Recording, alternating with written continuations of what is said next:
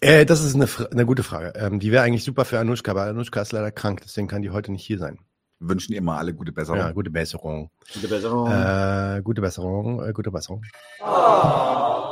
Jetzt hast du es, jetzt hast du es ins Lächerliche gezogen. Ich habe ihr wirklich gute Besserung gewünscht. Achso, äh, gute, gute, ja. Nein. nein, nein, nein. diesen Clip. Äh, gute Besserung. So, fühlt es sich wahrscheinlich gerade. Ähm, seht ihr das Projekt äh, Rojava als eine erstrebenswerte revolutionäre, Be revolutionäre Bewegung an? Falls nicht, welche Kritik habt ihr an die, an der internationalistischen Bewegung? da kann ich mal so null zu sagen gerade. Kann irgendwer dazu was sagen?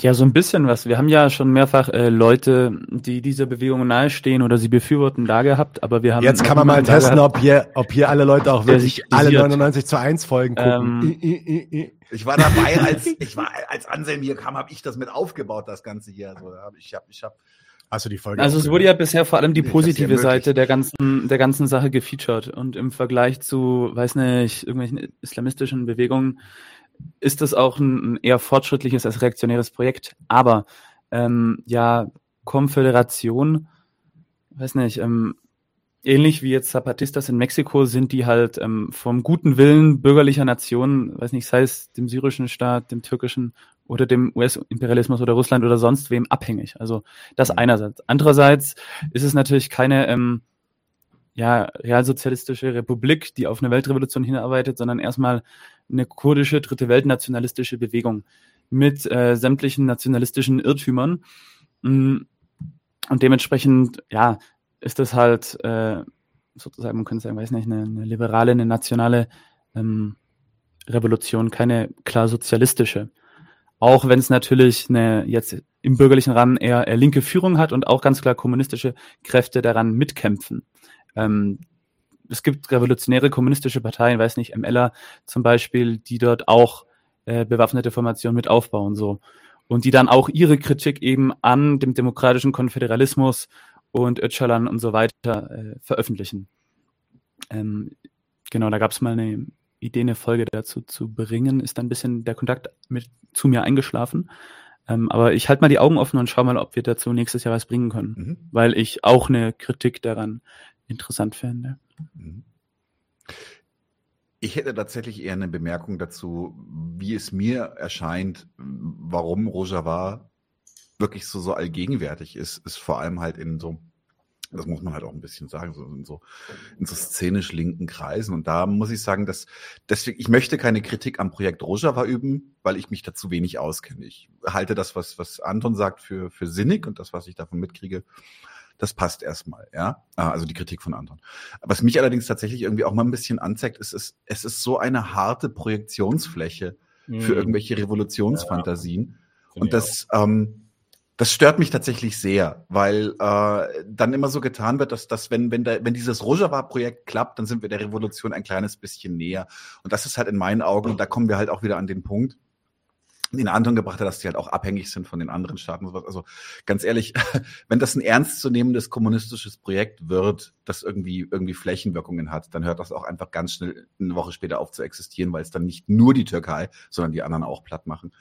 Insofern, also da, da ist auch eine falsche Vorstellung von, von, von, von Revolution und Macht drin versteckt und auch so ein bisschen, wie gesagt, es ist so ein Wunschdenken und das nervt mich manchmal. Ich habe ich leite daraus jetzt nicht ab, dass die in Rojava irgendwie doof sind oder sowas. Das äh, wäre vermessen. Aber den Umgang mit dem Thema finde ich ähm, teilweise ermüdend. Ich würde, bei- ich würde allem zustimmen, was bisher gesagt wurde. Ähm, ich finde auch deinen Punkt ganz wichtig, Daniel. Ich würde dazu vielleicht noch das ein bisschen genauer oder spezifisch, spezifischer ausdrücken. Ähm, ich bin nicht in der Lage und ich bin auch nicht willens, irgendeinem Typen, der in Kurdistan sich organisieren will, damit er sich und den Leuten, die ihm lieb sind, und das müssen auch nicht seine Familie sein, sondern das müssen meinetwegen die Leute sein, die in seiner, in seinem Dorf leben oder in seinem, in seiner Umgebung leben, sich irgendwie aufstellen will, um, ja, wirklich eigentlich das blanke Überleben. Also wir reden hier Mhm. über ein Land, wir reden hier über ein Land, Nordsyrien, ja, äh, also Entwicklungsland trifft es nicht mal. Ja? Also wirklich das blanke Überleben zu organisieren in Anbetracht einer imperialistischen, äh, hyperimperialistischen Nation, die einfach nicht akzeptieren will, dass es da ein Volk gibt, die ihren eigenen ähm, ja, selbst äh, Souveränitätsanspruch irgendwie durchsetzen will. Diesen Leuten will ich jetzt nicht irgendwas raten und denen sagen, dein Projekt ist, das musste man anders machen oder so. Ja, also abgesehen da und das völlig abgesehen davon, dass ich auch nicht genug Ahnung habe dazu. Also das ist auch, wie du das gesagt hattest, da, da, da schließe ich mich auch an. Ich, ich kenne deren Fehler nicht gut genug. Auch wenn dann ab und zu mal sowas auftaucht, auftaucht wie so eine Argumente, ja, aber die haben ja auch Geld und die haben auch Kapital und so weiter und das ist doch auch alles Fehler. Ja, okay, alles schön und gut. Kann man bestimmt auch kritisieren, wenn man sich das anschaut. Aber mal ganz unabhängig davon. Ich bin jetzt nicht derjenige, der mich, der sich hier aus Deutschland, aus Berlin hinstellt und dann sagt, ey, das hattet ihr mal alles irgendwie besser anders gemacht. Aber auch aus einem anderen Grund. Und das kommt jetzt darauf hin, wie sich die Deutschen, ähm, vor allem die Deutschen, dazu stellen. Und das ist das, was Daniel meinte mit Projektion. Die, warum macht man denn diese Projektion eigentlich? Meiner Meinung nach ist es eigentlich ein Umgang mit der eigenen Bedeutungs- und Machtlosigkeit. Sorry, aber es ist völlig scheißegal, wirklich 100% scheißegal, wie du dich zu Kurdistan stellst. Word. Es macht schon Sinn, wenn du eine Medienplattform hast wie 99 zu 1, dass du da Aufklärung zu betreibst und dass du die Leute plattformst und den Leuten so viel wie möglich irgendwie ähm, äh, Möglichkeiten gibst, auch zu erklären, was da abgeht. Na klar, das ist Aufklärung, ja. Aber gerade im Fall Kurdistan ist da, also man könnte jetzt zum Beispiel sagen, im Fall der Ukraine oder meinetwegen auch im Fall Israel-Palästina, ist das, das sind solch, das sind Themen, die sind so wichtig und so zentral für die deutsche Staatsräson, für den deutschen Imperialismus, also für das, was euch hier beschäftigen sollte in Deutschland, das ja, ihr habt einen gewissen Zwang, euch eigentlich damit zu beschäftigen, weil ihr damit tagtäglich konfrontiert seid. Und wenn ihr euch gegen diesen Staat stellt und sagt, ihr wollt den, äh, wollt das, dieses Problem irgendwie für euch lösen, dann müsst ihr euch auch damit beschäftigen. Aber dieses Kurdistan-Thema,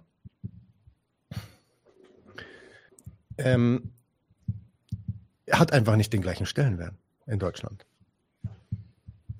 Und dann ist die Frage, was wollt ihr eigentlich mit eurer Solidarität, mit diesen Solidaritätsausdrücken und weiß nicht, den Geld, das ihr rüberschickt, das Geld, was ihr rüberschickt, hat vielleicht eventuell sogar noch materielle Auswirkungen. Ja?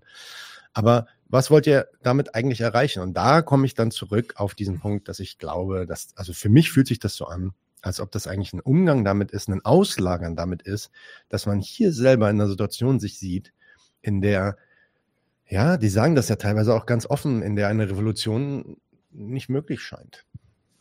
Ist ja auch so. Ist ja korrekt. Scheint sie auch nicht. Und dass man sich dann herbeifantasiert, dass die Revolution irgendwie von außen kommen würde. Oder dass das irgendwie Projekte sind, an die man sich anschließen sollte, damit die dann auch so hier passieren?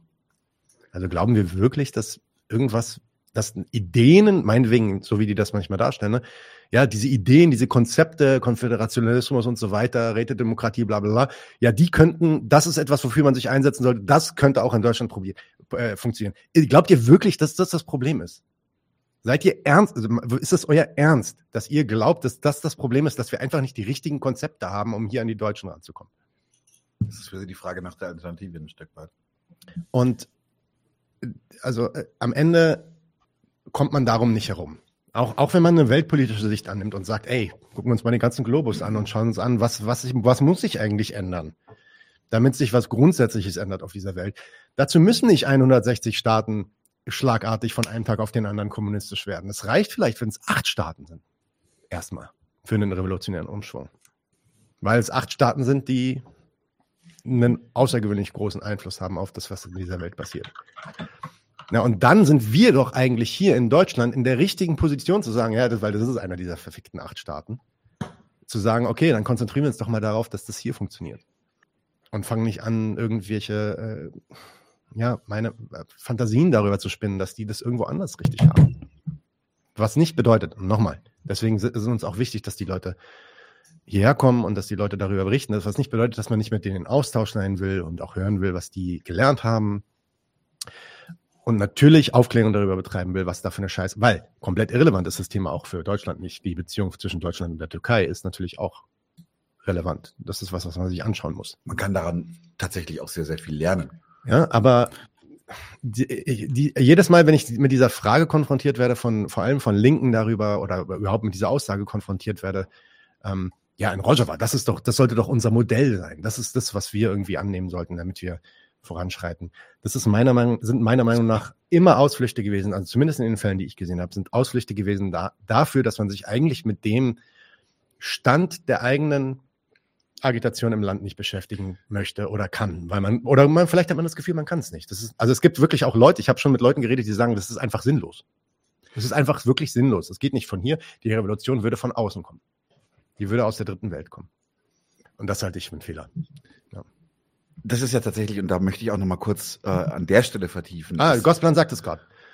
Super, sorry, entschuldige, ich lese es direkt vor, weil das ist wirklich genau mein Argument. Er sagt, na, es gibt vor allem im Ausland auch gewisse Linken, die davon überzeugt sind, dass Agitation hier in Deutschland zwecklos oder gar kontraproduktiv ist, bis die ausgebeuteten Staaten sich befreien. Ents entsprechend seien außen außenpolitische Themen mehr oder weniger das einzig Relevante. Ja, genau. Das ist halt ich eine falsche Idee. Ich, hab, ich hoffe, ich habe das mhm. gerade ein bisschen argumentiert, warum. Was ich ja tatsächlich auch absolut unsinnig finde. Und das ist ein bisschen analog zu diesem aus der Geschichte gelernt wieder. Ähm, so ja, wir können vor allem, wir können über die über die politische Situation im Hier und Jetzt, was zum Beispiel aus Rojava lernen. Wir können aber nicht aus Rojava lernen, wie wir hier in Deutschland organisieren sollten, weil die die Grundvoraussetzungen sind so denkbar anders, dass ich mich frage, was glauben Sie denn an Organisation ableiten zu können aus der Situation, die Nadim gerade beschrieben hat, für uns hier in Deutschland? Das macht doch überhaupt keinen Sinn. Ja, Genau das. Okay, noch irgendwelche Folge? Worte dazu? Vielleicht das Einzige, was Sinn macht, ist ähm, ja generell das Thema PKK-Verbot. Also da sind natürlich jetzt Exilkurden in Deutschland extrem stark von betroffen, die positive Beziehungen zu dieser Autonomieregion da pflegen. Ähm, ja, da kann man sich natürlich offen dagegen stellen aber und Aufklärung betreiben, aber das war es auch schon. Es ist ja tatsächlich schon so ein Symptom des, des Niedergangs, ähm, wenn man immer das Heil im Ausland sucht, so. Wenn man halt selber sich nicht mit der eigenen Schwäche beschäftigen möchte. Das stimmt, ja. Ja, da gibt es Leute, ich also übrigens auch Freunde, zwei Freunde von mir, die gehen richtig hin, um da zu kämpfen. Die sagen richtig, ja, da verteidigen wir die Revolution, gerade die Weltrevolution oder so. Ich, also. Kann man ihnen nur. Finde ich, finde ich, hat nicht, hat nicht, äh, hat nichts mit der Realität zu tun, in der wir uns befinden.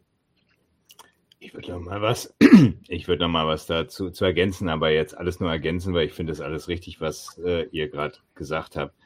Ähm, und noch mal vielleicht so mit einem Beispiel vertiefen, weil das so auch so den Zynismus deutscher linker Politik vielleicht noch mal ein bisschen ähm, dokumentiert. Also erstmal genau die Situation, in der die Kurden da sind, egal jetzt ob äh, auf der syrischen, auf dem syrischen Staatsgebiet oder auf dem türkischen, ne? Die sind jetzt erstmal in einer Situation, die die Weltordnung, die imperialistische Weltordnung ihnen erstmal recht alternativlos hinstellt und mit der sie versuchen irgendwie umzugehen. So.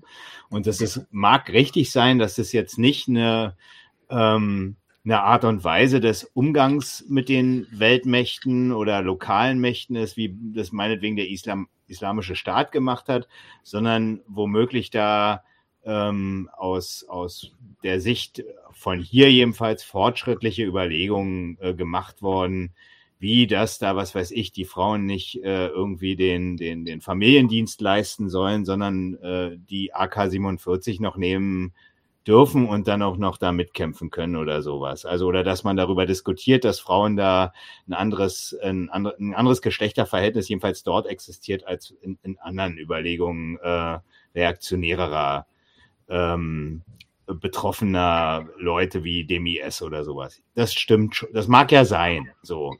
Trotzdem sind sie erstmal in diesem imperialistischen, in der imperialistischen Weltordnung irgendwie eingebaut und versuchen da irgendwie klarzukommen. So, und da will, will, will ich mir jetzt auch kein Urteil erlauben, irgendwie, ob das jetzt vernünftig oder unvernünftig ist. Die müssen da einfach erstmal überleben was hier teilweise, und das wurde ja schon von euch gesagt, und da finde ich ganz gut nochmal zu, zu, äh, dran zu denken, was hier mal in Berlin, also jetzt, ich bin ja gar nicht in Berlin, aber was mal in Berlin Anfang der 2010er war. Da gab es wirklich so eine Kampagne Waffen für, ich weiß nicht, Waffen für Kurdistan oder Waffen für Rojava. Entweder eins von beiden. Und da haben sich irgendwelche Berliner Leute, die da so ein bisschen exponiert auch sind, die man auch namentlich kennt, ist jetzt egal wer, aber die haben da so eine, so eine Kampagne aufgerufen und haben dann irgendwie tatsächlich 100.000 äh, Euro wirklich zusammengekriegt und dafür den Leuten geschickt. Ist okay, sollen sie gemacht haben.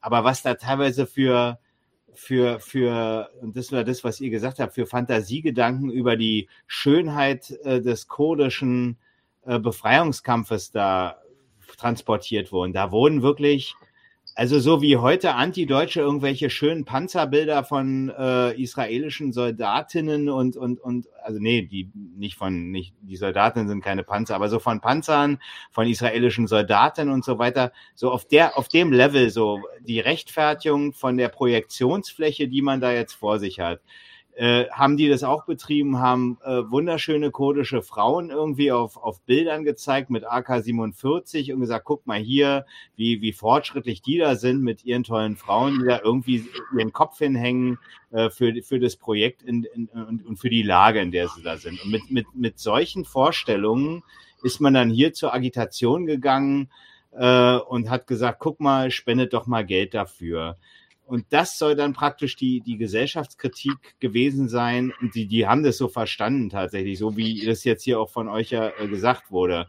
Ähm, die, die, die Kritik ähm, ähm, ist dann im Prinzip nicht mehr hier zu leisten und an der, an der Weltordnung, die dieser Staat, der hier auch dran beteiligt ist, mit, mit seinem, mit seinen Sachen, die er so in der Welt vorhat. Also in dem Fall Deutschland. Das ist dann im Prinzip überhaupt nicht mehr Thema für diese Leute, wo sie hier sind und wo man immer sagt, so ja, der Hauptfeind steht im eigenen Land und so, sondern wirklich nur noch das, äh, das Verherrlichen von irgendwelchen ähm, kleinen Projekten, in denen die Leute noch irgendwie versuchen zu überleben und zu sagen, das ist jetzt unser Heiland, das ist jetzt so unsere unsere Projektionsfläche für, für ein besseres Leben. Also das ist so widersprüchlich, weil die Lage, in der die sind, das liegt schon daran, äh, was der Staat, in dem man selber lebt und äh, die anderen westlichen Staaten, was die so auf der Welt anrichten. Das ist der Grund, warum es denen da so beschissen geht, wie es denen beschissen geht.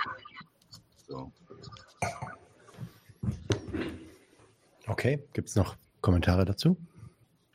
Es gibt eine andere Frage, die in die Richtung geht, die würde ich vielleicht einfach direkt fragen und dann können wir bei dem Thema bleiben. Lass mich die mal finden. Ah ja, ja, okay. Das ist tatsächlich ein bisschen sonderbar formulierte Frage, deswegen lasst euch mal drauf ein. Meine Frage an das Team. Denkt ihr, dass das Ausmaß der Gewalt des Ökozids und der Türkisierung und Islamisierungspolitik durch die Türkei in den 2018er bis 2019 besetzten Gebieten Nordsyriens ausreichend thematisiert wird? Insbesondere welche Rolle Deutschland, Europa und die NATO in dieser kolonialen Politik der Türkei spielen.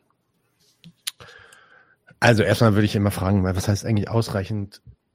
Ähm, also das ist ja, das ist ja ein bisschen anders. Nehmen wir die Frage mal für was sie ist. Ich glaube, das ist ja ein bisschen eine Hinleitung dahin, dass du der Meinung bist, dass die, dass über das Thema nicht genug gewusst wird, obwohl Deutschland halt in diesen Fragen eine sehr wichtige Rolle spielt. Right? Fair enough, ja. Da denke ich, ähm, wenn es da Sachen gibt, die man lernen kann über den deutschen Imperialismus und warum er das tut, dann soll man das tun. Und deswegen ja, machen wir zumindest hier bei 99 zu 1 ja auch Folgen zu dem Thema. Ich weiß jetzt nicht genau, vielleicht sagst, willst du auch sagen, dass wir nicht genug dazu machen. Okay, Mag auch sein, weil manchmal ist es halt dann auch schwierig, wirklich jedes Thema abzudecken oder hat man irgendeinen Fokus auf ein anderes Thema oder andere Themen sind vielleicht gerade zentraler.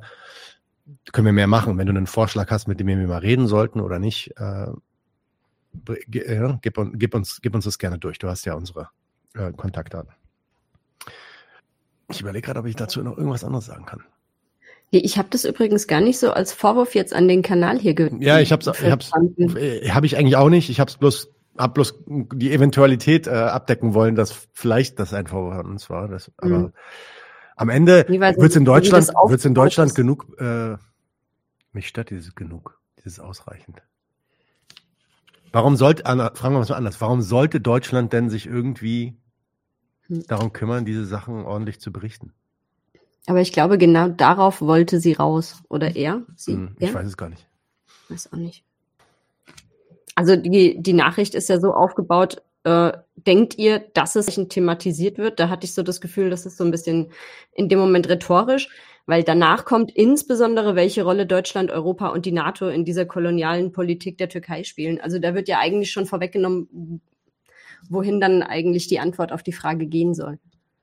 Also, dass es klar ist, es wird eben nicht medial ausreichend thematisiert, weil eine Staatsräson dasteht, die bestimmte andere Interessen hat und ist deshalb thematisiert. Aber warum ich mich bei dem Brauchen oder bei dem Ausreichen störe, ist, weil das setzt ja einen idealen Maßstab an, an die Arbeit der Presse, sagen wir mal der deutschen Presse mhm. an, äh, die davon ausgeht, dass deren Aufgabe irgendwie wäre, ordentlich über Kurdistan zu berichten. Aber das ist doch gar nicht der Fall. Insofern, also deswegen. Ich habe also, eher an, an, als Appell an uns aufgenommen. Naja, siehst du, deswegen, das, ich, war, ich war so hin und her gerissen. War es ein Appell an uns oder war es nicht? War es eine Kritik? Nein, also, um es mal ganz, um mal ganz objektiv festzuhalten.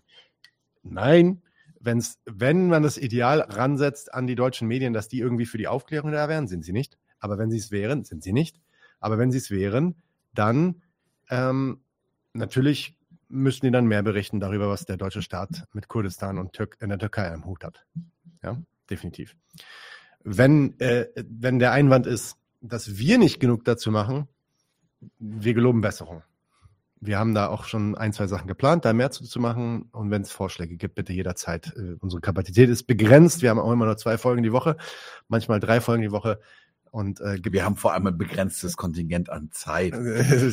Mensch, menschliche Arbeitszeit, genau. Ja. Ähm, also wenn, wenn insofern, aber aber wir versuchen es. Also ganz ehrlich, also wir, wir versuchen das wirklich. Ja.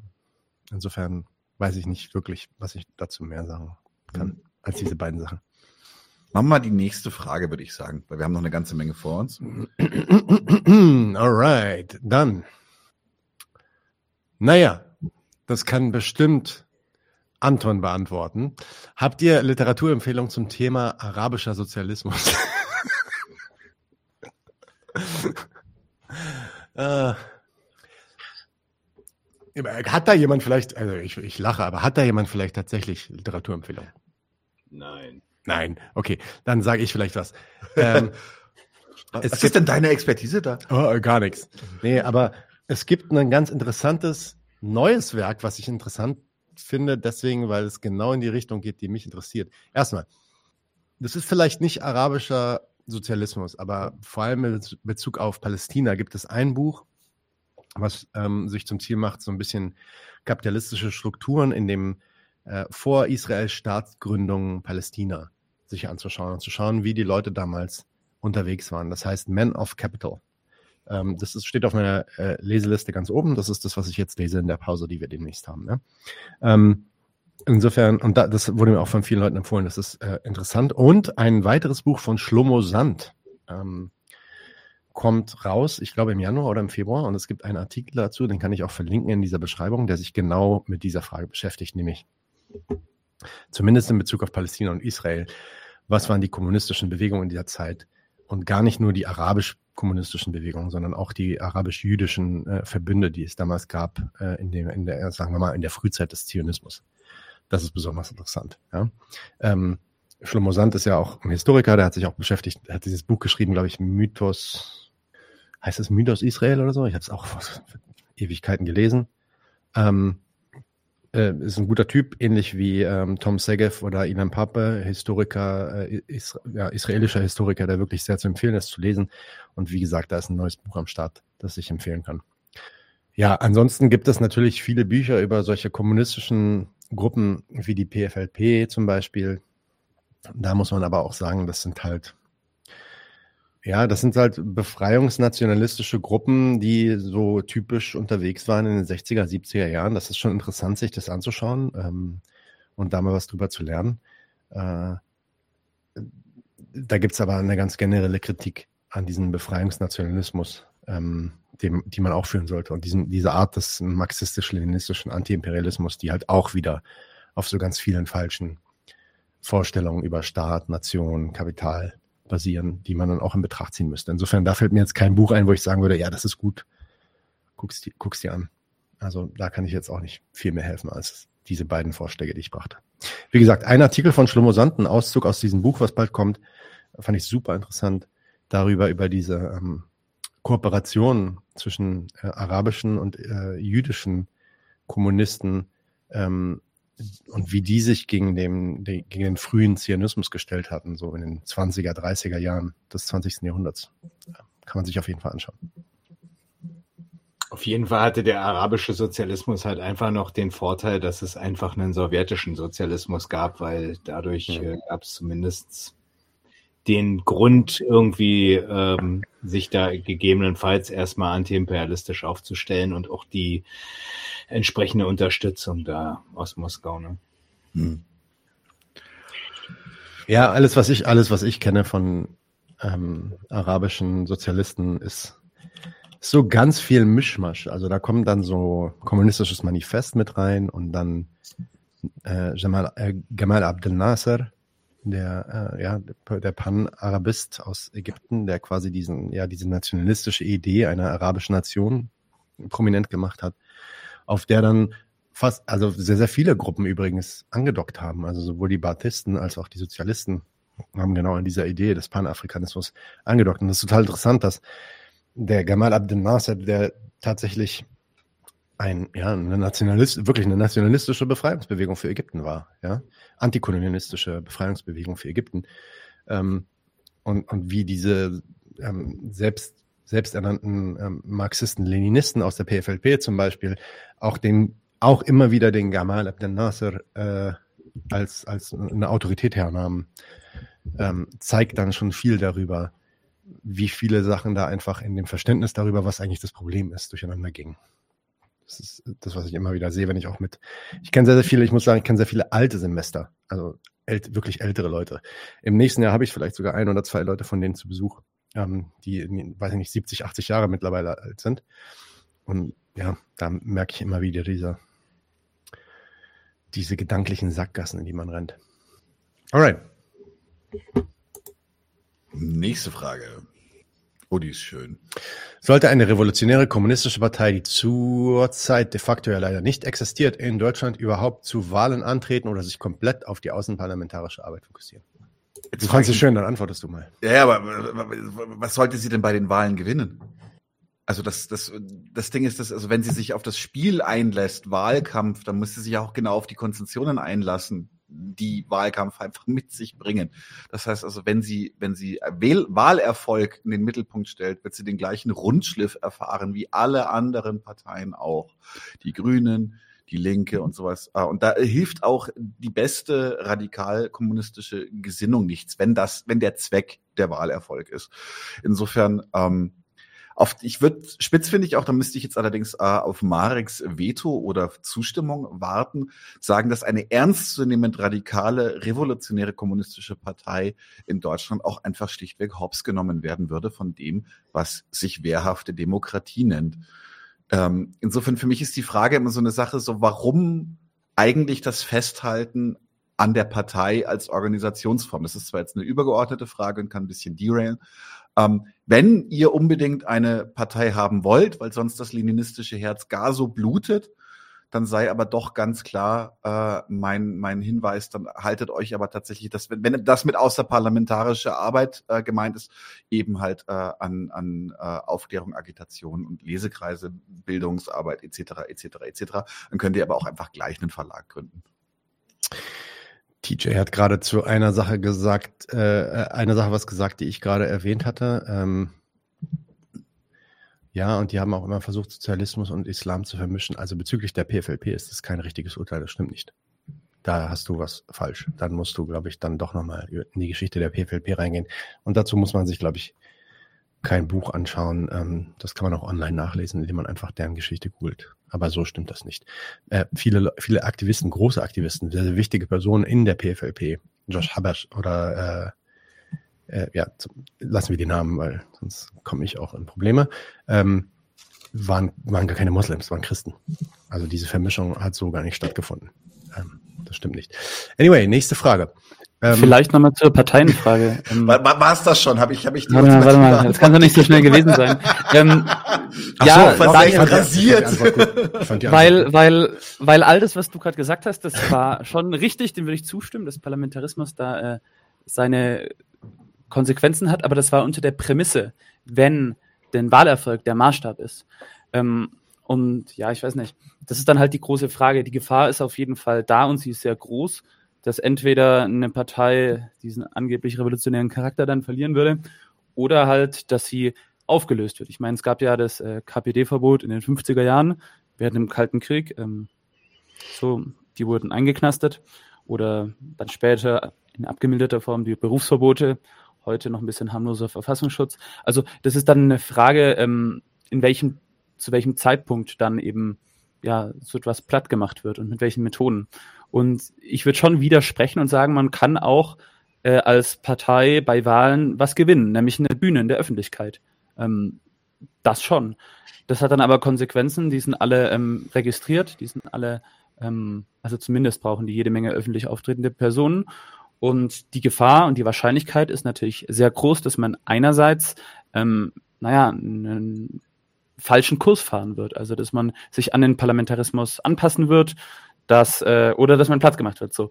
Jetzt kannst du sagen, I told you so, aber die Frage ist halt natürlich, ob man sich auf dieses ähm, Spiel, die das dann rein hypothetisch eine schmale Gratwanderung wäre, ob man sich darauf einlassen wollen würde und ob es Voraussetzungen dafür geben würde, unter denen man sich darauf einlassen würde. Ich glaube, es ist das sehr unwahrscheinlich, sehr dass es sich jetzt in Deutschland da, da so lohnen würde, sich darauf einzulassen. Aber einfach, weil man halt dann in Gefahr läuft, diesen Selbstbetrug mit wir können alles durch Wahlen ändern, eben mitzumachen. So, das wäre die große Gefahr.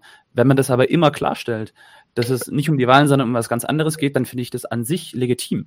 Ähm, weil man bekommt Geld, Wahlkampffinanzierung, Öffentlichkeit, kann Verlage mitfinanzieren und kann so eine kommunistische Bewegung mit aufbauen. Das, und ich denke, in manchen anderen Ländern macht es tatsächlich auch Sinn, so unter diesem Gesichtspunkt. Die also große Gefahr ist natürlich halt, dass der Staat idealisiert wird und dann, äh, ja, in, in Deutschland, wenn du klar machst, dass es nicht um die Wahlen geht, sondern dass es hier um was ganz anderes geht, nämlich um die Abschaffung des Staates, dann bist du auf dem auf der Liste des Verfassungsschutzes und wirst ganz schnell verboten. Also so so einfach noch bevor du das, ich, zur nicht. Partei kommst, bist du dann schon weg und abgeräumt. Klar. Ähm, ich fand mal eine eine Ausführung fand ich gut von dem von ja anyway sagen wir es mal so. Ich habe das ja schon ein paar Mal gesagt der, der Punkt ist, und das scheinen wir uns ja einig zu sein bei der Frage, dass es nicht darum geht, Wahlen zu gewinnen, um eine Revolution herzu, herzustellen, sondern dass dazu eine kommunistische Bewegung notwendig ist. Ja, und es kann ja auch natürlich dann schon sein, dass wenn die kommunistische Bewegung groß genug ist,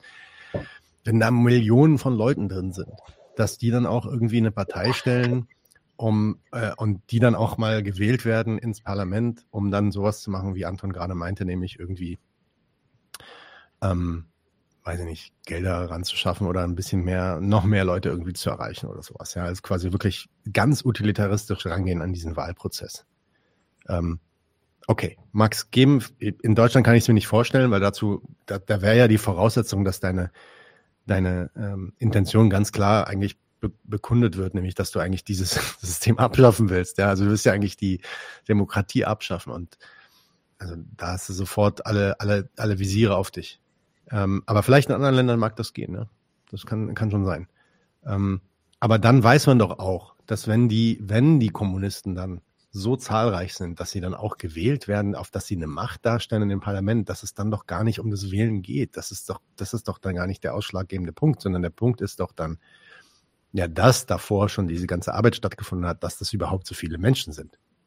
Und wenn man davon ausgeht, also da würde ich, da sage ich dann immer, wenn man an den Punkt kommt, dass man irgendwie in der, in der Bundesrepublik Deutschland mit den Gesetzen, die hier unterwegs sind, weiß ich nicht, meinetwegen zu 30 Prozent nur irgendwie eine, eine, eine relative Mehrheit irgendwie erreicht im, im, im Bundestag als eine echte kommunistische Partei oder Bewegung, dann ist der Kuchen schon gegessen. Dann ist das Ding schon so gut wie vorbei. Dann haben die wichtigen Kämpfe eigentlich alle schon stattgefunden und dann geht's nur noch um die bürokratischen Reste.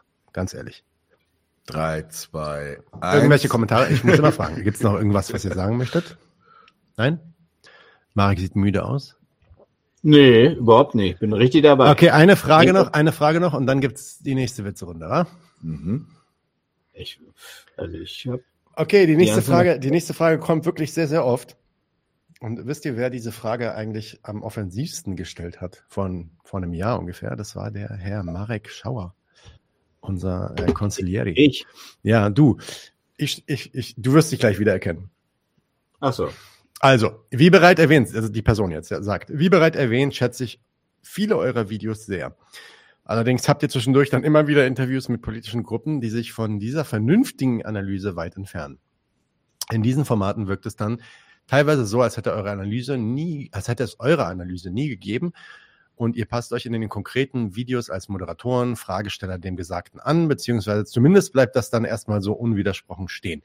So zum Beispiel bei dem Interview von Marek mit der DM25 und ihrem reformistischen Kurs und Staatsidealismus oder bei Nadim mit einem Teil der kommunistischen Organisation der K.O. und ihrem schlechten Imperialismusbegriff. Im Ukraine-Krieg würde der Imperialismus nur von der NATO und dem Westen ausgehen und Russland hätte keinen Anteil daran. Und die Frage ist jetzt, was versprecht ihr euch davon eigentlich? Ist das für euch ein Standbein, um mit möglichst vielen Gruppen in Kontakt zu bleiben? Und verbindet ihr damit dann die Hoffnung, dass eventuell ein paar der Aktivisten Anhängermitglieder ähm, der jeweiligen politischen Gruppe bei euren anderen Inhalten hängen bleiben? Falls ja, ist es dann nicht vielmehr so, dass jemand von DM25 eben auf euren Channel kommt, um sich das Interview von DM25 anzuschauen und abschließend danach wieder abzieht? Ich denke, dass die bereits organisierten Diskussionsformate zwischen Marek und Markus zur Friedensdemo, zwischen Peter und Erwin zur Migrationskritik von links oder zwischen Osama und Tim zur letzten Generation da deutlich effizienter sind. Ähm, mm. Man kann den Leuten also keine falschen Argumente, man sollte den Leuten also keine falschen Argumente an die Hand geben, sondern deren Ideologie kritisieren und dadurch viel eher neue Leute auf die eigenen Inhalte aufmerksam machen. Ja, dann sag mir doch mal was. Nein, nein, nein, nein, nein. Du bist ja jetzt, du bist ja jetzt Teil von 99 zu 1. Das heißt, irgendwas müsste dich überzeugt haben und deswegen machst du jetzt den Pitch. Let's go. Okay, ja, nee, ich finde das, also ich finde diese Überlegungen hast du ja selber gesagt, die habe ich vor einem Jahr, hatten wir die auch irgendwie zur Klärung äh, uns vorgelegt oder ich habe die vorgelegt. Und ähm, deine Einwände oder beziehungsweise, die müssen mich ja erst recht überzeugt haben, sonst wäre ich jetzt ja nicht hier.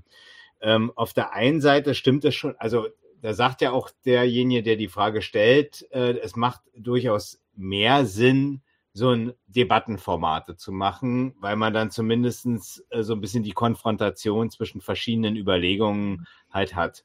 Äh, Finde ich übrigens auch und war ja immer ein Punkt und werden wir ja auch im nächsten Jahr äh, soweit erstmal ähm, vorantreiben oder ich möchte es insbesondere vorantreiben, dass es sowas häufiger gibt. So gibt es ja auch schon so ein bisschen Gespräche, will ich jetzt nicht vertiefen, aber finde ich erstmal richtig. Die Frage ist jetzt nur, bleibt ja so ein bisschen übrig, was ist denn jetzt mit denjenigen, ähm, die man praktisch hier interviewt und die dann erstmal so, obwohl man irgendwie selber durchaus eine Kritik an den Vorstellungen hat, äh, mit dem man da ins Gespräch gerät. Die 25 kann man ja wirklich sagen, also jetzt die, die Folge mit, mit mir zur Wohnungsfrage zusammen, also mit dir, Nadim, ähm, da sind Widersprüche durchaus aufgetreten, die jetzt zum Beispiel zu Wohnungsfragen, Überle zu Wohnungsfragen Überlegungen bei der DIEM 21 passieren. Kann man, kann man sagen. Letztendlich, und das soll ja, und das, das hat mich dann auch überzeugt, ähm, letztendlich soll der, der, das Format hier ja erstmal die Möglichkeit geben, bestimmte, zumindest im linken, im linken Spektrum vorhandene Positionen hier vorstellig zu machen und ob und wie man die dann gegebenenfalls einer Kritik unterzieht, das bleibt ja zum einen halt denjenigen überlassen, die es sich angucken, so. Ja, und dann kann man ja immer noch entscheiden, ob man im Anschluss, äh, wenn jetzt, sagen wir mal, Vorstellungen vorgetragen werden, die man nicht teilt, ob man die im, im Nachgang gegebenenfalls noch äh, näher analysiert und kritisiert. Aber das muss man ja nicht immer direkt in der Konfrontation machen so mündig und schlau sind die Zuhörer ja im Zweifel dann auch, äh, sich da selber einen Kopf zuzumachen. Wichtig ist ja erstmal, dass diejenigen, die so im linken Spektrum jetzt erstmal die schlaue Gedanken oder progressive Gedanken haben, und das meine ich auch, dass man erstmal zumindestens erstmal, dass die erstmal ein Gehör bekommen. Und dazu ist, ist, ist die Plattform erstmal da, auch wenn man jetzt erstmal nicht alles teilt. Ähm, kann man sich das ja immer dann zumindest erstmal zum, zum Schlaumachen überlegen. Das ist dann vielleicht ein bisschen in Richtung dessen, was der eine Fragesteller vorhin gesagt hat. Ja, wenn man mit Piketty sich auseinandersetzen will, muss man ihn im Zweifel vielleicht auch erstmal lesen, wenn es einem so äh, vorgetragen wird. Dann kann man in die Tiefe gehen und dazu kann zumindest auch der Podcast hier eine Plattform sein. Gibt es irgendwelche anderen Kommentare dazu? Also deswegen muss das nicht unbedingt ein Widerspruch sein. Das hm. Können wir vielleicht nochmal reiterieren, was eigentlich unser, ja, was unser Konzept ist.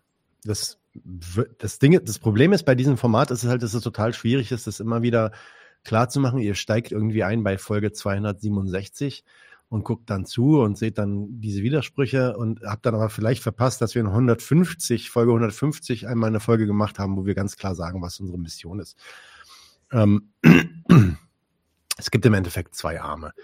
Der erste Arm, und das ist nicht nur, nicht nur ein Gedanke von wegen Reichweite. Der erste Arm ist, und das sind die meisten Folgen, sage ich mal. Wir haben ja noch dieses Monatsformat, aber die meisten Folgen, die wir machen, sind halt schon diese Interviewformate. Und da geht es tatsächlich darum, die Fühler auszustrecken, so breit wie möglich in das, was man die gesellschaftliche Linke nennen würde. Ja, also jeder, der bereit ist, da mit uns zu reden und sich als irgendwie links bezeichnet und sich als Teil der gesellschaftlichen Linke sieht und da ein Argument hat und herkommen will, der kann de facto herkommen. Wir sind eine Plattform auf diesem Am 1.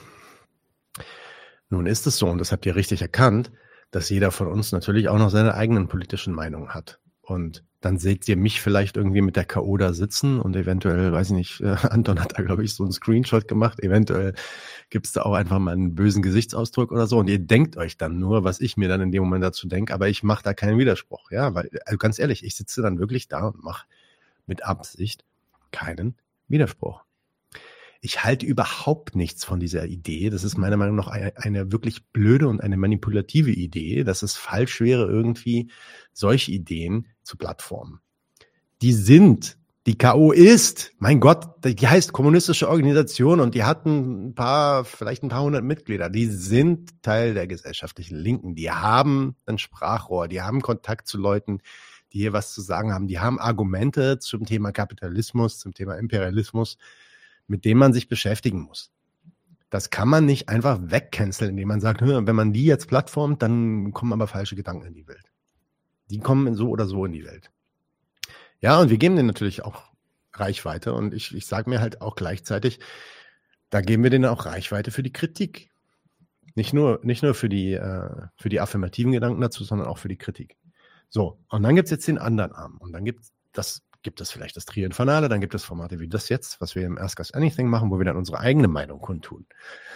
Und wo wir, ähm, und, und das wird ja euch auch dann klar, dass bestimmte Leute, die bei uns in den Interviews sind, dann auch eher mit unserer Meinung, also mit meiner Meinung jetzt zum Beispiel oder mit der Meinung von Marek resonieren, als die im 25 oder in der K.O. oder so.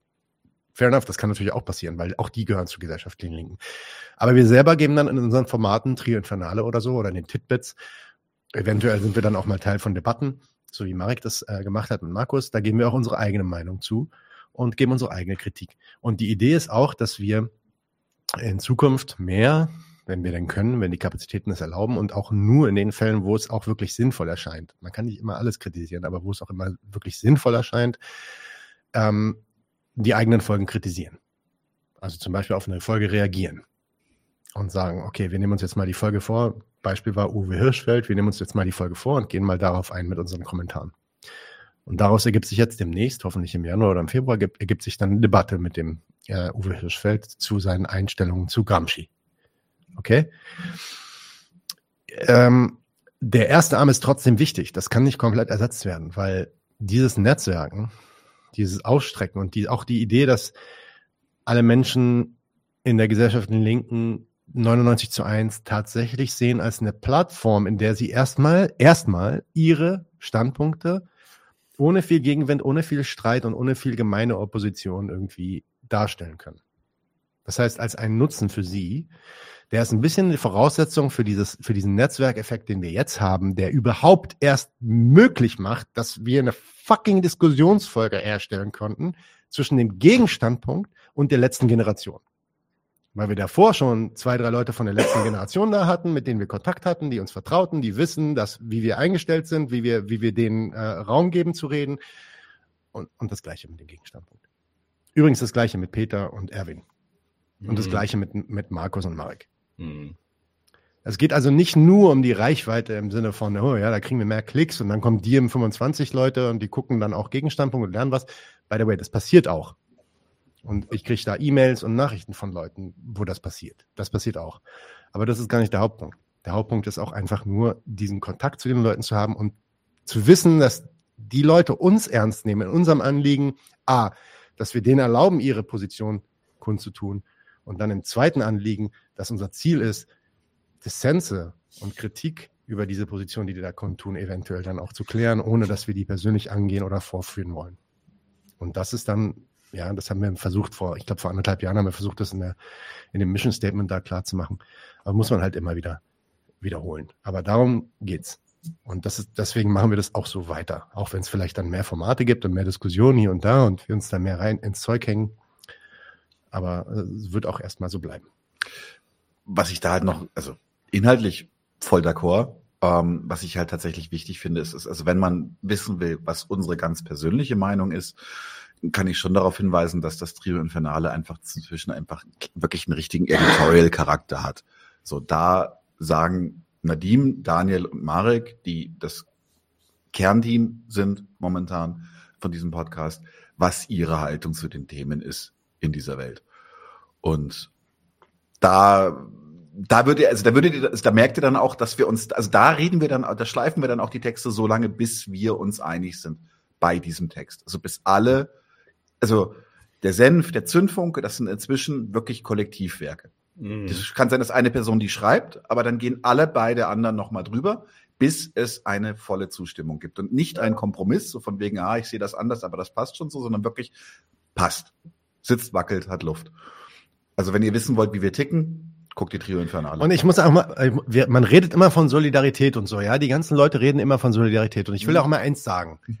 ähm, ja, die, Kommunist, die kommunistische Organisation, die Leute, die zumindest, also es gibt ja von der KO2-Abteilung und die, die, die als letztes bei uns war. Wir hatten übrigens beide schon hier.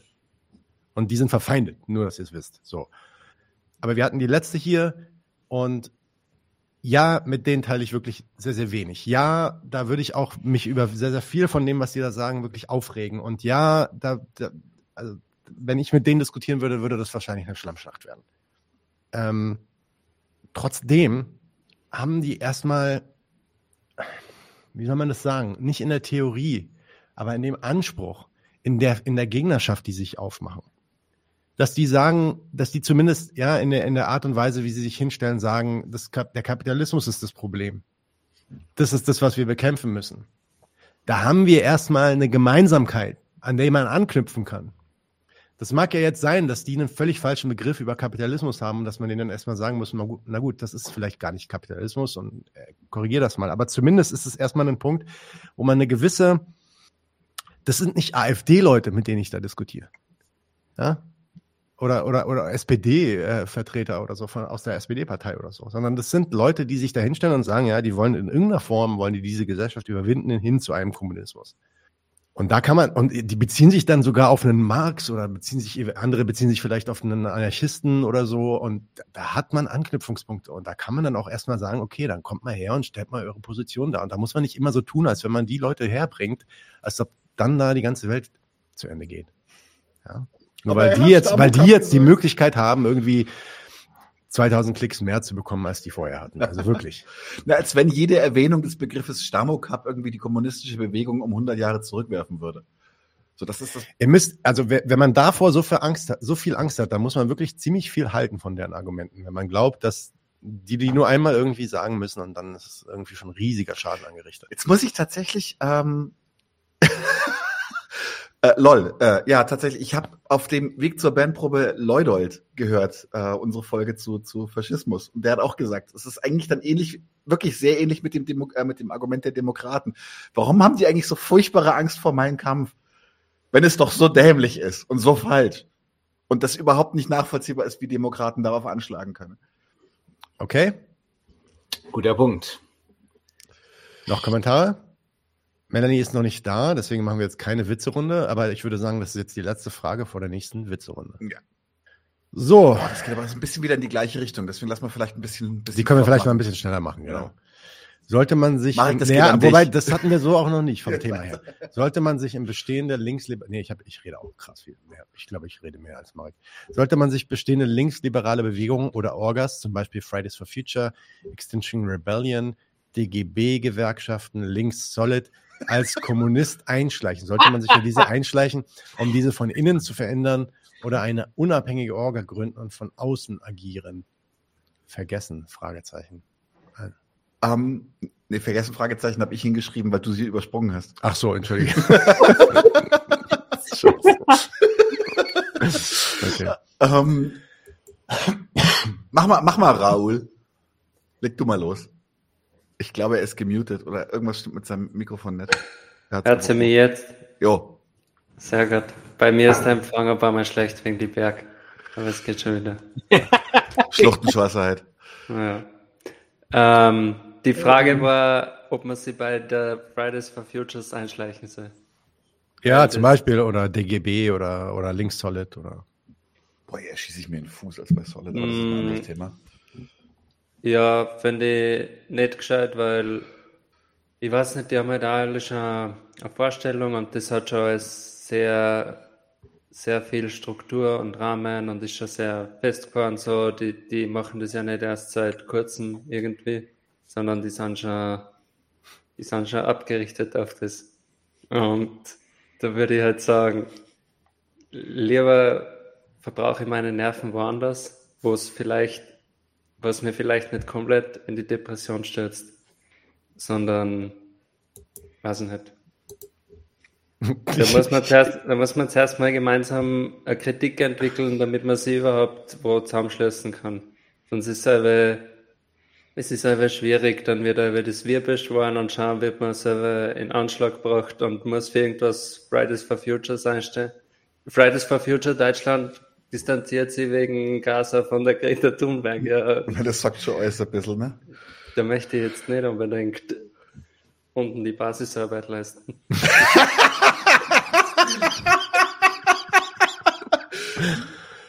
ja. Genau. Das ist mein Argument. So gern zur Diskussion. Was sagen die anderen? Ich sag, ich bin 40 Jahre alt.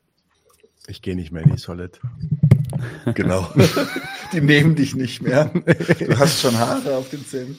Nein, also äh, second, second, was Raoul gesagt hat, aber generell würde ich einfach eine Sache sagen. Ey, wo immer ihr glaubt, dass es Sinn macht, reinzugehen, um Leute zu agitieren, weil ihr dann einen Anknüpfungspunkt habt und wo ihr die Meinung habt, dass ihr irgendwie Leute überzeugen könnt von den Ideen, do it. Probiert's aus. Nee, do it. Macht es Sinn, macht es Sinn, also äh, aber andersrum, macht es Sinn, die Solid versuchen zu versuchen rumzureißen, dass die irgendwie zu einer anderen Organisation wird? Das Nee, ist no genau way. was Raul sagte. Die haben ihre Programme, Leute. Die sind und die haben sich gegründet aus einem Grund und die haben die verfolgen Zwecke. Also da muss man sich nicht irgendwie reinschleichen. Man sollte die AfD unterwandern, wenn man Höcke das National abtrainiert, bleibt nichts übrig. Schöner Wortwitz. Wird jetzt, wird jetzt spät schon, merkt man schon. So. Ja, ja, für Nadim ist das Alter der Regen, gegen den man ja nichts tun kann. Absolut. Absolut. Wenn man die übrigens unterwandert, um da Leute abzugreifen und nicht um diese Ja. Sache an sich zu unterwandern, Ja. das ist ja dann was anderes. Absolut, genau. Das meinte ich mit, wenn ihr da reingeht, um Leute Ja. zu agitieren und vielleicht haben die, ne, also Fridays for Future ist für mich ein guter Punkt, wo man sagt, ey, die haben doch schon, die haben zumindest schon mal einen Punkt, wo man sagen kann, da zeigen die auf was, was wirklich eine direkte Konsequenz ist der Art und Weise, wie wir hier wirtschaften und wie wir die Welt organisieren oder wie die Welt organisiert ist, nicht wir sie organisieren. Und da kann man darauf zeigen und sagen, ey, jetzt mach dir doch mal zwei, drei andere Gedanken und geh doch mal ein bisschen weiter und überleg dir, warum die Ideen, die du bisher hattest, vielleicht gar nicht stimmen. Da kann man bestimmt was holen. Ist ja nicht ohne Grund so, dass es da auch radikalere Gruppen gibt, auch in Fridays for Future. Köln. Sind die so ein bisschen. Ja, ja, nur weil du von dort kommst. So. Dann So, Witze, Witze-Runde. Melanie fängt an. Als hätte ich es gerochen, hä? Der erste ist immer der beschissenste. Also, ich habe, ich habe vier beschissene auf meiner Liste. Ähm, wie nennt man ein Kaninchen im Fitnessstudio? Das weiß ich. Pumpernickel.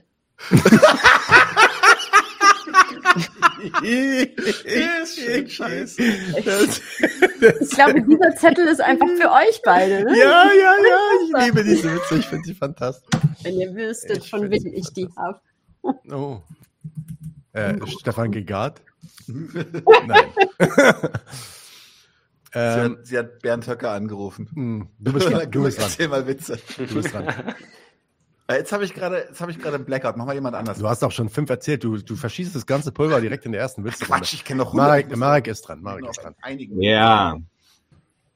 Geht, geht einer zum Bäcker, sagt, einmal rum, rumkugeln bitte. Sagt der Bäcker, ja, aber nicht in meinem Laden. Sehr gut. Anton. Leute, jetzt mal äh, Real Talk. Ich wohne ja gerade in, in Mexiko und ähm, wir haben einen Hund und zwei Katzen. Äh, der Hund ist kein Joke, äh, heißt Marx und die Katze, äh, die eine Katze, die heißt Engels, weil der eine Mitbewohner hat irgendwie so einen Karl, Karl Marx Hype geschoben. So. Das ist nicht meine Katze. Gibt es noch eine andere Katze? Aber der, ja, das ist eine kommunistische Katze, legt immer Wert drauf, es ist un gato comunista y un perro comunista. Also dann, ja, ich habe mal den, ja, Engels nach ihrem Lieblingspolitiker gefragt und sie hat Miau geantwortet. Mau. Den kenne ich, den kenne ich. Und zwar kenne ich den aus Fat Freddy's Cat. Das ist ein altes, altes Anarcho-Hippie-Comic. Sagt so ein dicker Hippie zu seinen, zu seinen Kommunadenkollegen, meine Katze kann sprechen. Wie heißt der? Ch- Who's the glorious chairman of the revolution? Mao. Yeah. Nice one. Nice I one. like it, I like it. Nice one. Ähm, Raul, your turn. Mm, Was haben ein Chinese, ein Einäugiger und ein Blinder gemeinsam? Alle unterliegen ökonomische Zwänge. Oh mein. Der war ja jetzt schon sehr didaktisch. Platt, ja. Mhm. Was habt ihr glaubt? Irgendwas Aufregendes. ja. Mann geht, Mann geht zum, äh, in, den, in so einen alten Krämerladen und sagt, ich hätte gern ein Pfund Butter. Sagt der Verkäufer, das heißt jetzt Kilo. Sagt der Typ, wie, nicht mehr Butter?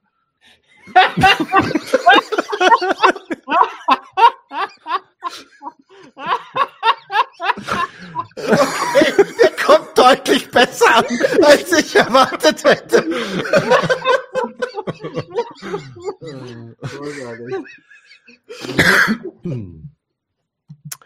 Ähm, ich, ich, ich, ich werde auch gleich noch einen erzählen, aber ich erzähle mal einen von Dor Nischel.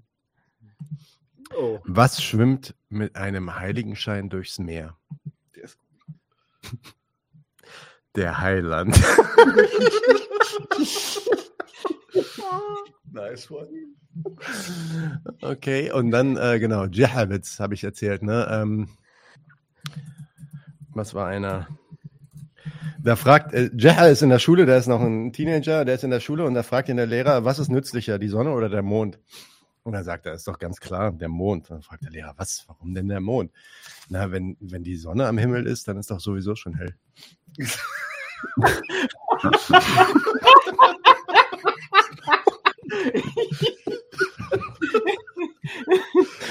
Oh Gott. Jetzt ist der Peggy schon richtig. Ja, das Ich, ich würde einen Vorschlag machen, und zwar, wir haben jetzt nämlich relativ lange Fragen beantwortet und es gab auch so ein paar Fragen, die eher so, so flott und fluffig sind und die würde ich jetzt mal im, vielleicht so eine Runde, so eine Blitzrunde machen. Blitzrunde. Wir hauen einfach die Fragen rein. Genau, wir hauen einfach die Fragen rein und ähm, beantworten sie möglichst äh, zügig. Ähm, bei Fragen, die an alle gehen, auch einfach Round Robin. Und die erste geht gleich los. Äh, Lieblingsbier. Räuberkneißl Dunkel, Brauerei Maisach. Eindeutig. Äh, Grevensteiner. Das hier. Das, das ist mein Lieblingsbier. Aber ich kenne mich auch mit Bier nicht aus, aber es ist wirklich ein tolles Bier. Ja. Marek. Marek. Jever. Echt? Je, Jever, dein Lieblingsbier? Nice. Wenn man Okay, sagt Jever, nicht Jever, Jefer. Mit F. Also- Jever. Jefer, nein. Frag die Leute dort. Sprich du meinen Nachnamen richtig aus, dann spreche ich den Na- Namen von diesem Bier richtig aus. Äh, Mag sein, dass ich den nicht richtig ausspreche. Heißt Wenigstens Jever. nenne dich nicht Jefer. Okay, Jefer. Okay, das wusste ich nicht. Alles klar. Okay. Also auf einen Biergeschmack kommen wir nicht, Marek. Ähm, das ist ja auch schon das Buenos Je- Aires Je- erwähnt. Das ist dort nicht so das Jefer beste mag ich auch nicht, auf jeden Fall. Ja, Nee, doch, schön sau, schön bitter. ja viel zu bitter. Anton, Aber safe äh, Paseña aus La Paz, Bolivien. Bestes Bier dort und ähm, Salta Negra, schwarzes Bier im Norden Argentiniens. Bringst du welche mit? Hier in Mexiko gibt's Caguama. So ein bisschen umgangssprachlich werden die genannt, so schöne 1-Liter-Flaschen. Gut und günstig. Aber, aber Anton, Real Talk, also ich war ja auch äh, in meinem Buenos Aires, ähm, also oder eigentlich trinkt man in der Welt doch überall Lager, oder? Also es gibt doch nichts Ja. anderes, oder? Ist die Also- sichere Aktion. Das ist so die, die sichere Nummer, würde ich sagen, ja. Okay, aber die. Sachen, die, du- die, die du benannt hast, sind, ist, ist, das, ist das nicht auch am Ende Lager oder ist es äh, ein anderer Stil? Ja. Aber weiß nicht, klingt das so süffig. Fast so süffig wie Kölsch. Du meinst das Mundwasser. Fast kein Bier. sauft. Raoul, Puntigammer, oder? Safe. Na, Wieselburger. Zipfer. Nicht? Okay. I respect that. Noch nie gehört. Ja, Und dann Melanie. Es ist ein Störte. Atlantic Ale. Oh, nice, ja, auch. Mhm. Mhm. Stellberg ist auch nicht schlecht. Gut. Nächste, warte, was schon, was schon? Wir haben noch mehr ne? Fragen. Blitz- Blitzrunde. Ja, ja, weiter. Sind antideutsche Faschisten? Äh, nein. Also, beziehungsweise nicht, weil sie antideutsch Muss, sind. muss jetzt auch jeder drauf antworten? Nee, aber verstehe die, also da muss ich echt sagen, was, was, wieso sollten sie sein und ist es wichtig? Muss Naja, jeder, wenn muss, sie Faschisten wären, wäre es schon wichtig, das zu wissen, klar. naja, im Sinne von, aber da, das riecht schon wieder so dermaßen nach, äh, so, okay, ich möchte einen moralischen Begriff auf sie anwenden, weil nein, sie sind keine Faschisten und sie sind trotzdem scheiße. Ja? Nicht alles, was nicht faschistisch ist, ist nicht scheiße. Ja? Alle Faschisten sind scheiße, aber nicht alle Nicht-Faschisten sind nicht alle nicht scheiße. Punkt. Punkt. Leckt mich am Arsch, echt. Mit eurem scheiß moralischen Faschismusbegriff. Echt. Locker. Erstmal war das ein solidarischer äh, Zuseher, der äh, uns sehr mag. Und äh, wir möchten nicht, dass du uns am Arsch leckst. Definitiv nicht. Take it easy, my friend. Vielleicht will er das ja. Zweitens, ja, ich würde, ich würde, ich würde, No King-Shaming. No King-Shaming. ich würde auf jeden Fall sagen, nein, die sind keine Faschisten, das passt ideologisch nicht zusammen. Ich weiß schon, worauf die Person hinaus will, nämlich, dass sie sich hinter einen, ja, einen Staat stellen, wo man auf jeden Fall sagen kann, dass zumindest heutzutage faschistische Kräfte mit am, in der Regierung am Werk sind, nämlich hinter Israel. Und dann kann man sagen, na, das macht die vielleicht dann irgendwie auch zu Faschisten. Das macht ideologisch für mich keinen Sinn. Wenn man sich deren Ideologie anguckt, ist das keine völkische äh, Staatsrettungsaktion, äh, kein Wiederherstellen der Nation. Äh, Deutschland schon gar nicht. Ja, ähm, insofern äh, die Person, die das gefragt hat, die schätze ich sehr. Äh, ich kann mir vorstellen, dass sie da ein paar Punkte zu hat. Und wenn sie da Punkte zu hat, dann soll sie doch mal bitte bringen oder mir schicken. Okay. Dann kann ich mir auf jeden Fall, kann ich mir auf jeden Fall anhören und dann gucken wir mal. Äh, meiner Meinung nach, alles, was ich von Antideutschen weiß und von der Ideologie weiß und auch wie die die Ideo- Ideologie begründen, also woher die die nehmen, Wertkritik und all dieser Kram, das hat nichts mit Faschismus zu tun, wirklich absolut gar nichts. Nächste Und Frage. ihre Wann kommt Position zu die, Israel? Sorry. Alles Was? gut, nächste Frage macht. äh, nee, also halt die Position zu Israel ist ja mehr halt Projektion so.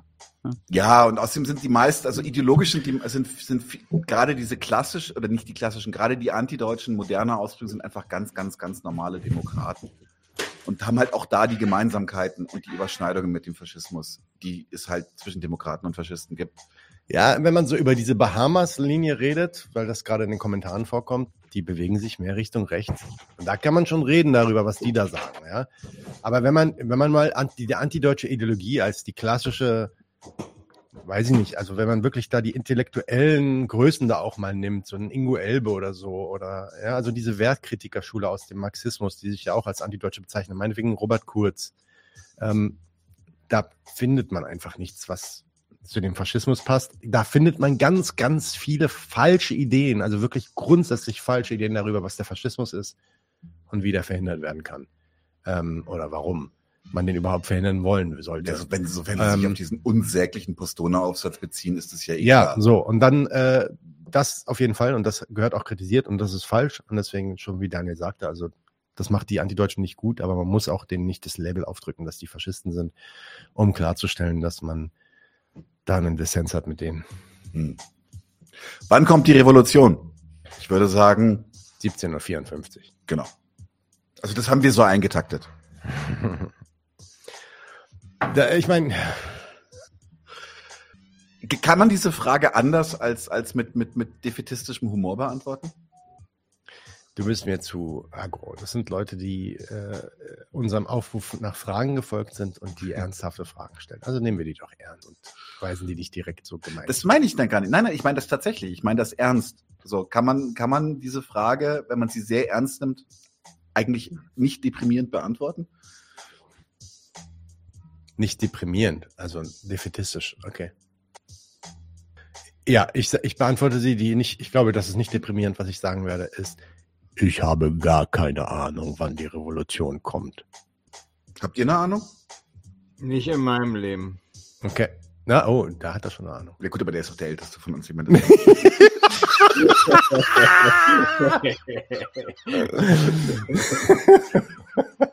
Okay, next. Ähm, betreibt jemand von euch Kampfsport? Wenn ja, was? Auswirkungen auf den Charakter? Ich mute mich. Irgendwie, ich habe in Erinnerung, aber so im dunklen Hintergedanken, Nadine, hast du nicht irgendwie so ein ganz bisschen was mit Kampfsport zu tun? Mhm. Ja, ja, ich betreibe Kampfsport. Auswirkungen auf meinen Charakter. Alles, was ich sagen kann, ist, dass es mir in vielen Zeiten viel geholfen hat. Und das habe ich wirklich, wirklich gespürt, also psychisch auch gespürt, woher das kam, äh, eine Disziplin zu entwickelt äh, zu haben ähm, durch den Kampfsport. Durch, also ich muss auch sagen, ich habe einen sehr, sehr harten Kampfsportweg durchgemacht. nicht, nicht so regulär. Also ich meine jetzt wirklich so drei, vier Stunden Training pro Tag, sechs Tage die Woche. Ähm, das hat mir auf jeden Fall schon in sehr früher Zeit, also als ich 14, 15, 16, 17, 18 war, so in dieser Schulzeit und so und auch in der Unizeit, sehr geholfen, diszipliniert zu bleiben und mich, ja, an, wenn ich mir, wenn ich mich für Sachen entscheide, äh, die zu machen, die dann auch durchzuziehen. Das spüre ich, dass das daher kommt. So. Weil es um den Charakter ging, ist das vielleicht eine Antwort. Magst du noch sagen, welche Kampfsportarten du gemacht hast? Ach, die Folge ist ja auch irgendwann vorbei. Ähm, ich muss wieder anfangen. Ich habe mir das fest fürs nächste Jahr vorgenommen. Ich habe Ja. jetzt fast ein Jahr Pause gemacht. Ja. Ähm, Sanda, chinesisches Kickboxen. Bei Nadim tatsächlich. Also bei Nadim heißt, dass er mein Trainer ist. Ja, aber hat es was mit deinem Charakter gemacht? Tatsächlich hat es äh, mehrere Sachen mit meinem Charakter gemacht. Also erstmal muss ich sagen, dass Kampfsport ausführen an sich eine der geilsten Formen ist, um zur inneren Ruhe zu kommen, weil man sich so sehr auf etwas konzentrieren muss, dass die ganzen Sorgen des Alltags einfach kurz mal einfach außen anstehen und man so richtig, also wirklich meditativen Charakter für mich hat. Und das war, war schon sehr, sehr geil. Ähm, ein extrem, extrem gutes Körperbewusstsein. Ähm, auch das mein, also weder unter noch überschätzen, das fand ich auch ganz cool. Das mit der Disziplin würde ich mir jetzt gerne reinreden, das äh, ähm, hat nicht so ganz geklappt. ähm, tatsächlich aber einfach eine gewisse, eine I gewisse tried my best. ja, he tried, he really tried. Ähm, aber so eine gewisse Grundsicherheit, auch so in bestimmten brenzligen Situationen einfach so, okay. All dieses Gerede darüber, dass Kampfsport oder irgendwas anderes, Geige spielen oder Hacky-Sack irgendwie im, im Park machen, ja, dass das irgendwie euer Leben ändern würde, das ist alles Bullshit. Lasst es alles zur Seite. Am Ende kommt es drauf an, macht es euch Spaß, habt ihr Bock drauf und wenn ihr Bock drauf habt, seid ihr dann bereit, da die Arbeit reinzustecken und euch da zusammenzureißen, das Ding rumzureißen, damit ihr da gut drin werdet. Und wenn es so ist, dann hilft es euch auch. Wenn nicht, also ich hatte mal so eine Phase, als ich ein Kind war. Ich mache das ja seit, wirklich wortwörtlich, seitdem ich fünf Jahre alt bin. Und ich hatte mal so eine Phase, wo ich dachte, die Welt wäre so viel besser. Es gäbe keine Kriege mehr. wenn alle Leute Kampfsport machen würden. Das ist alles totaler Bullshit. Hat nichts, äh, wirklich. Es gibt nichts Besonderes am Kampfsport, was irgendwie jeder machen sollte, damit er irgendwie disziplinierter wäre oder so. Ich sag bloß, was es für mich getan hat. Für ihn offensichtlich hat nicht das gleich getan. Nein, oh, oh, das war ja kein Vorwurf. Er hat es ja selber gerade gesagt so. Das meinte ich, ne? Also, Das, ja. Ich merke, dass ich ausgeglichener bin, wenn ich regelmäßig Sport mache. Also da kann ich das Kampf schon in Klammern setzen. ja, weil du machst dann auch, wenn du Gewichte hebst oder so, dann fühlst du dich auch besser. Ne? Das, Mhm. ja. Warum Genau. nicht? Ähm, Die Anton, anderen kennen Kampfsport hier. Ihr redet immer nur so. Äh, was sagen die anderen? Anton, machst du Kampfsport? Nö. Äh, Raul, machst du Kampfsport? Du bist gemutet, ich höre dich nicht. Ich wollte sagen, ich gehe täglich auf Oni. Das ist gut. Das passt. Äh, alles klar. Melanie, machst du Eine Kampfsport? Ich trete Wände und ich schlage Kinder. Das ist alles. Alles klar. Ja, da haben wir was gemeinsam. Wände, Wände trete ich auch auf jeden Ich glaube, Fall. du meinst damit, dass du kletterst, ne? Ja. Sehr gut. Dafür bin ich eindeutig äh, zu massig. Ich nenne es mal massig. Das Ich komme demnächst nach Berlin. Ich zwinge euch alle in eine Boulderhalle und beweise euch das Gegenteil. Ich komme gerne mit. Wenn du nach Berlin kommst, Ich komme auch mit, ich komme auch mit. Wenn mich mein Wanst nicht zu sehr von der Wand wegdrückt, dann wenn du rankommst an die Buttons. genau. so, ähm, nächster Lieblings-MG oder GS-Vortrag. Das sind die richtigen Nerds hier. Oh ja. Habt ihr einen? Reeperbahn. geb- Ja, sag. Karl Held gegen Gregor Gysi, die Diskussion, die ist einfach. Das ist, ist Gold. Ist Da Gold. merkt man einfach, dass am, am Karl Held ist echt kein Pädagoge vorangegangen, aber er Ja, ja, ja, ja. bringt die Argumente schon gut. Mike War. Weißt du, warum ich Mike War sage, Marek? Ich hatte mal einen Kumpel, also speaking about Kampfsport, der hat mit mir, als ich 16 war, war der 12 und der hat mit mir Kung Fu angefangen damals. Und dann haben wir auch Chinesisch gelernt tatsächlich, weil das war damals so ein Ding. Und da wurde uns gesagt, dass Marek auf Chinesisch ausgesprochen wird. Mike War.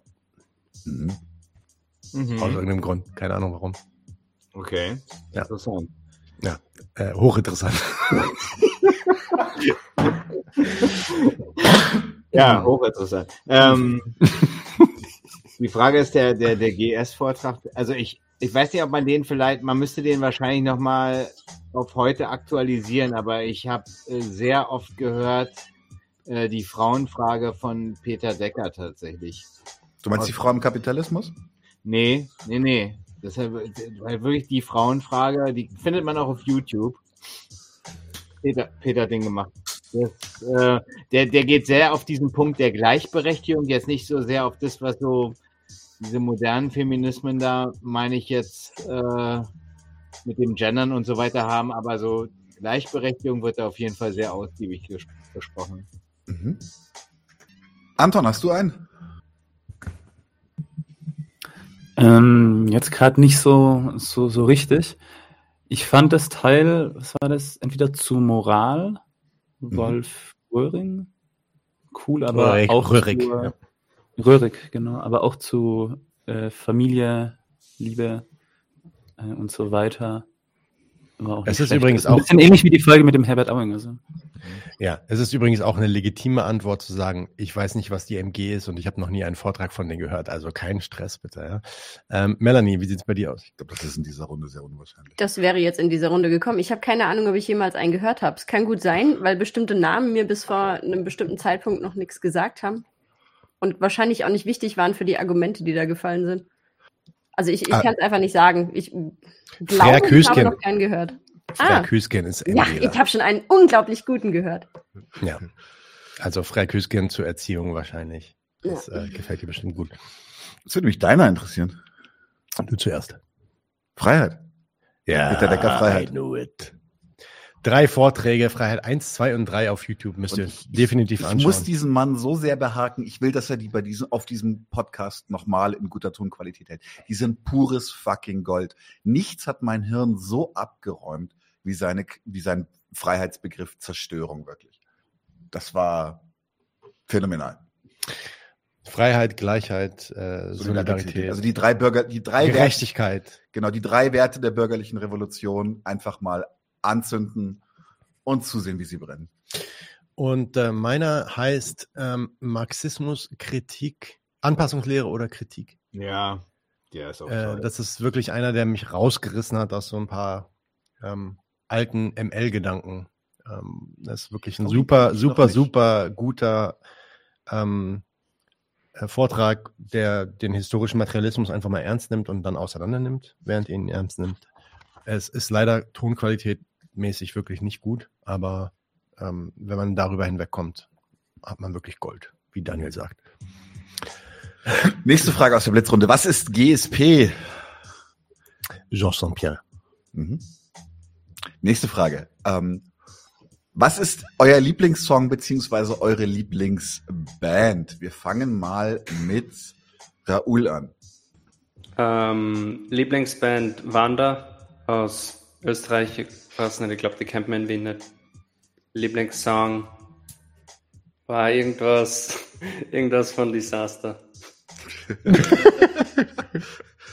Das machst du uns zum Fleiß, oder? Ja. Anton. Du bist Anton, du gemutet. bist gemutet. Es konnte keine Folge ohne mich gemutet passieren. Ähm, irgendwas von José José, mexikanischer Sänger.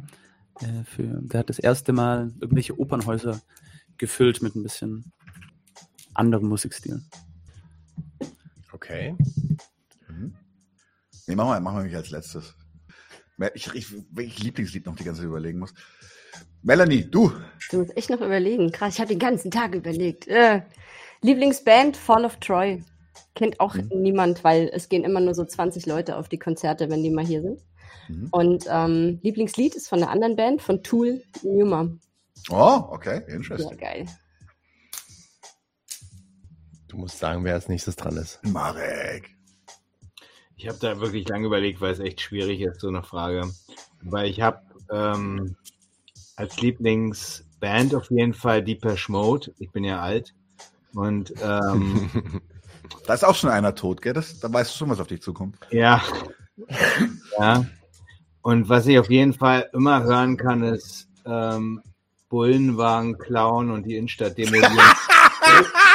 Wir wollen Bullenwagen klauen und die Innenstadt. Ja, entweder, entweder in der alten Fassung von Rico Raw, also es gibt auch ein, ein nettes äh, Remake äh, oder Cover von Paris MC und äh, Swiss tatsächlich. Mach du mal. Ach, ich weiß nicht. Ich, die meisten Bands, die ich nennen würde, kennt ihr eh nicht. Ich habe da noch nie gehört. Das ist halt oft für anderen auch arabische Musik. Aber wenn ich jetzt mal so westliche Musik nehme, ich finde Queen schon ziemlich geil. Das kann ich auch immer hören. Safe Bet. Ich glaube, Queen hat mit Bohemian Rhapsody und mit, und mit Forever Young wirklich zwei Lieder geschrieben und dann auch performt, die einfach diesen Planeten transzendieren. Ich muss ja sagen, bei Queen ist es schon so, wenn Leute sagen, sie mögen Queen nicht, das steht dann schon immer zwischen mir und denen. Ähm, Lieblingsband ganz klar Totenmond. Da kommt einfach nichts dran für mich. Wenn es ein Abriss sein soll, dann die. Äh, Lieblingssong ist verdammt schwer, weil extrem situativ. Ich würde sagen, momentan vielleicht I Hit God, High Risk Trigger. Aber das ändert sich nächste Woche wieder. Also Songs sind bei mir wirklich, wirklich fluide. Wo so, wobei, ja, nee, wenn ich besoffen bin, goldene Zitronen für immer Punk. Ja, Doch, der geht Fall.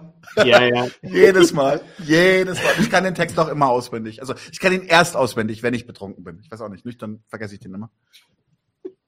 Ich finde diesen Song Mhm. Schnie, Schna, Schnappi, das kleine Krokodil, finde ich total toll, weil ich immer mit meiner Tochter dazu tanze letztens. Was hat man? Ich muss leider inzwischen bei Schnappi immer verschw an verschwurbel anti-verschwurbelte Aktionen denken, dann kriegen wir es Ja. ja. Ach ja, dieses scheiß Krokodil. dieses scheiß, ja, diese, die, die auf die Corona-Demos gingen und so, ne? Ja, ja. ja. Richtig. Okay, sind wir durch? Wir Nächstes. sind durch. Äh, nächste Frage. Ähm, wie macht ihr es immer so gut auszusehen? Äh, Raoul. Mich das nicht. Ist gerade eine Erdnuss, kann ich das nicht so drankommen. Okay, äh, Marek. Ich sehe nicht gut aus. Mich betrifft das nicht. Anton. Die Wir sehen gut Zotensatz. Melanie. Das, das Nein. macht der Ma bei, bei Anton macht das der Mate, ganz klar. Klar, sie Stimmt. frisch aussieht. Der Mate immer warmes Wasser, grünes Pulver rein. Daniel, wie machst du das denn? Mm, Ich wasche meinen Bart jeden Tag und öle ihn danach. Das stimmt wirklich, oder?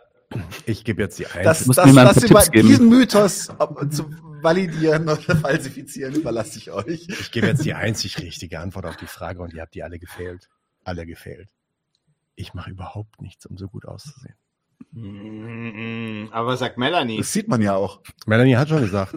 Nein. Ja. Sie hat Nein gesagt. Ich wasche mich nicht, ich äh, schmink mich nicht. Ich, Ähm, also, also eine Sache kann ich sagen.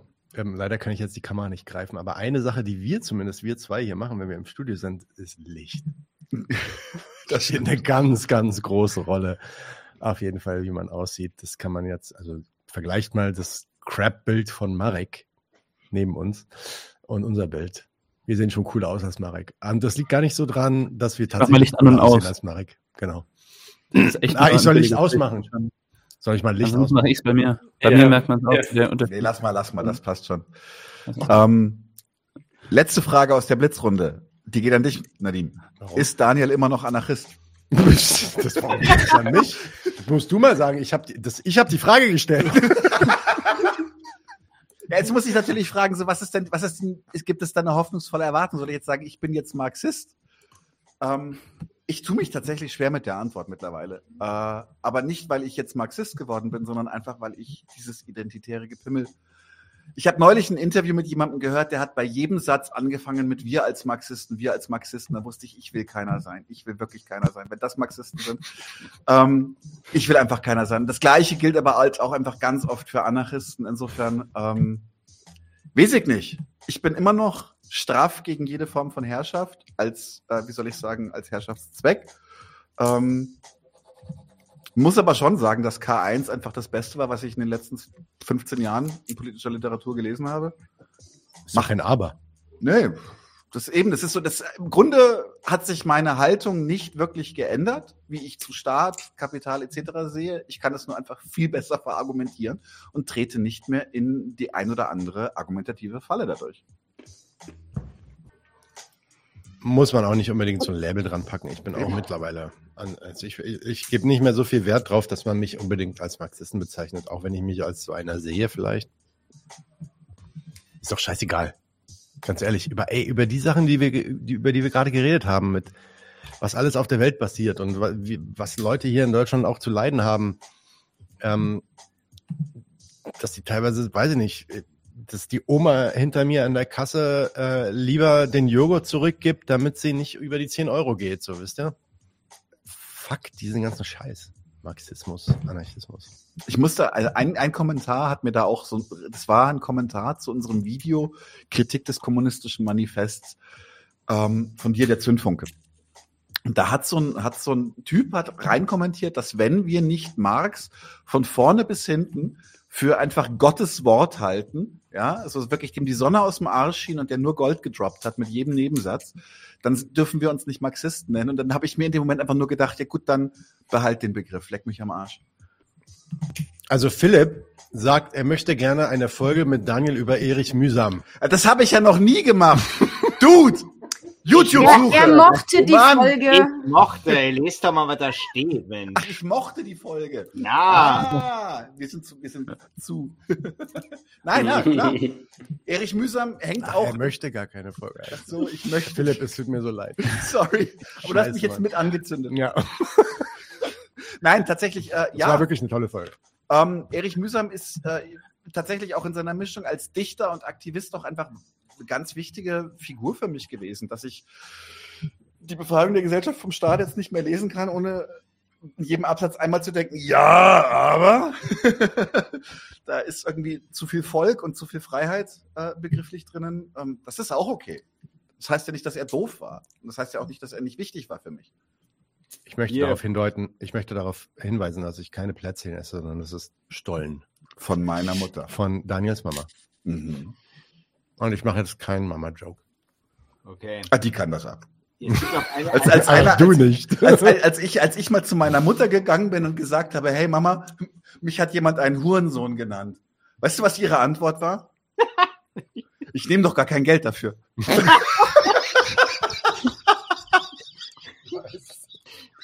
Based. Das war kein Witz. This actually happened. Und jetzt stellt euch mal, stellt euch mal einen Zwölfjährigen vor. Ja, ja, ja, ja, keine, keine, keine. Nein, so, Spaß. so, so. Nächste. Haben wir noch was? Nee, Oder machen wir Blitzrunde? hier, hier, äh, Dorn Nischel hat auf jeden Fall noch eine Blitzfrage gemacht, die müssen wir noch machen. Warte hier. Beste Serie, ja, habe ich auch markiert.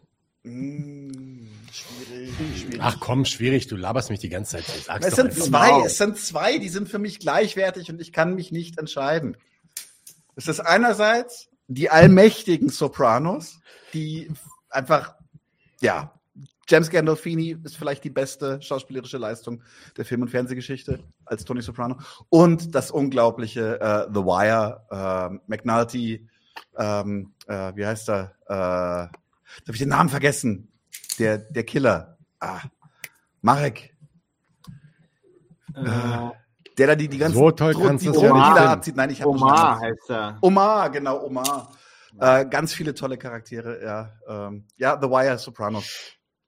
Sucht Okay. euch aus, welche von beiden. Marek, Äh, komplette Zustimmung. Ich sag gar nichts anderes. Genau. die Anton. Oh, ich schaue die letzte Zeit kaum noch Serien. Ich fand Haus des Geldes damals ganz cool. House of Cards, okay. House äh, of, nein, nee, House of- Raoul, House Geldes. Geldes. Das war Ach auch so, ja, Casa de Papel, sorry, äh, sorry. Casa de Papel, Äh, exakt. Raul, The Office. Nice. nice, good one. Melanie, Da ihr die beiden jetzt schon genannt habt, die ich auch genannt hätte, wäre dann noch Breaking Bad und True Ja. Detective. beide. True Detective, die erste Staffel ist okay. Welche beiden haben wir jetzt schon genannt? The Wire und Sopranos? Ja. Ja.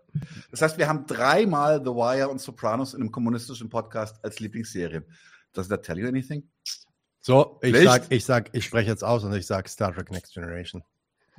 Ja, auch, auch, auch gut. Beste Serie, weil ich die schauen werde, bis ich hoffentlich 95 Jahre alt bin. 100 Wie oft hast du sie schon komplett gesehen? Ich habe aufgehört zu zählen. Marek, wie oft hast du schon The Wire und Sopranos gesehen? Nee, jeweils einmal. Okay. Ja. Der Sopranos habe ich schon drei oder vier Mal. Ja, doch, Sopranos, nee, Sopranos habe ich öfter gesehen, stimmt schon. Kostplan. Aber nicht, nicht komplett, aber, aber zumindest öfter schon einige Staffeln, ja. Marek, Was da ist eine sagt- Nachricht für dich. Lies mal im Chat. Gosplan sagt, Deep Space Nine ist besser. Nee, oben drüber. Deep Space Nine ist richtig geil. Ey, bei Buffy kriege ich. Äh, Warum sagt niemand Buffy? Ja. Buffy ist super. Buffy ist cool. Buffy ist super. Nein, Doch, Buffy ist fantastisch. ey, es reicht. Ich gehe gleich raus. Aber, aber, aber kannst, kannst, du, kannst du noch Knolle sagt? Ich will bloß eine, Sa eine Sache sagen. Deep Space Nine ist genial. Vor allem ab der dritten Staffel an. Das ist, Das ist übrigens aber bei TNG Transition. auch. Das ist auch bei TNG so. Ab der dritten Staffel an wird's richtig geil. Aber TNG ist geiler. Was sagst du? Äh, Marek, Melanie und ich, äh, uff, The Wire ist so überbewertet. Linke finden das doch nur toll, weil es so pseudosoziologisch daherkommt. Das ist eine Challenge. Ich habe es noch nicht gesehen. Ich bin noch nicht mal fertig und äh, finde es sehr diskutabel. Es ist halt wieder so wie vorhin bei dem einen Thema. Es ist keine ich guck's und schalt ab Serie, sondern es ist halt einfach anstrengend. Aber das ist wahrscheinlich gerade deshalb für Linke so fein, weiß nicht.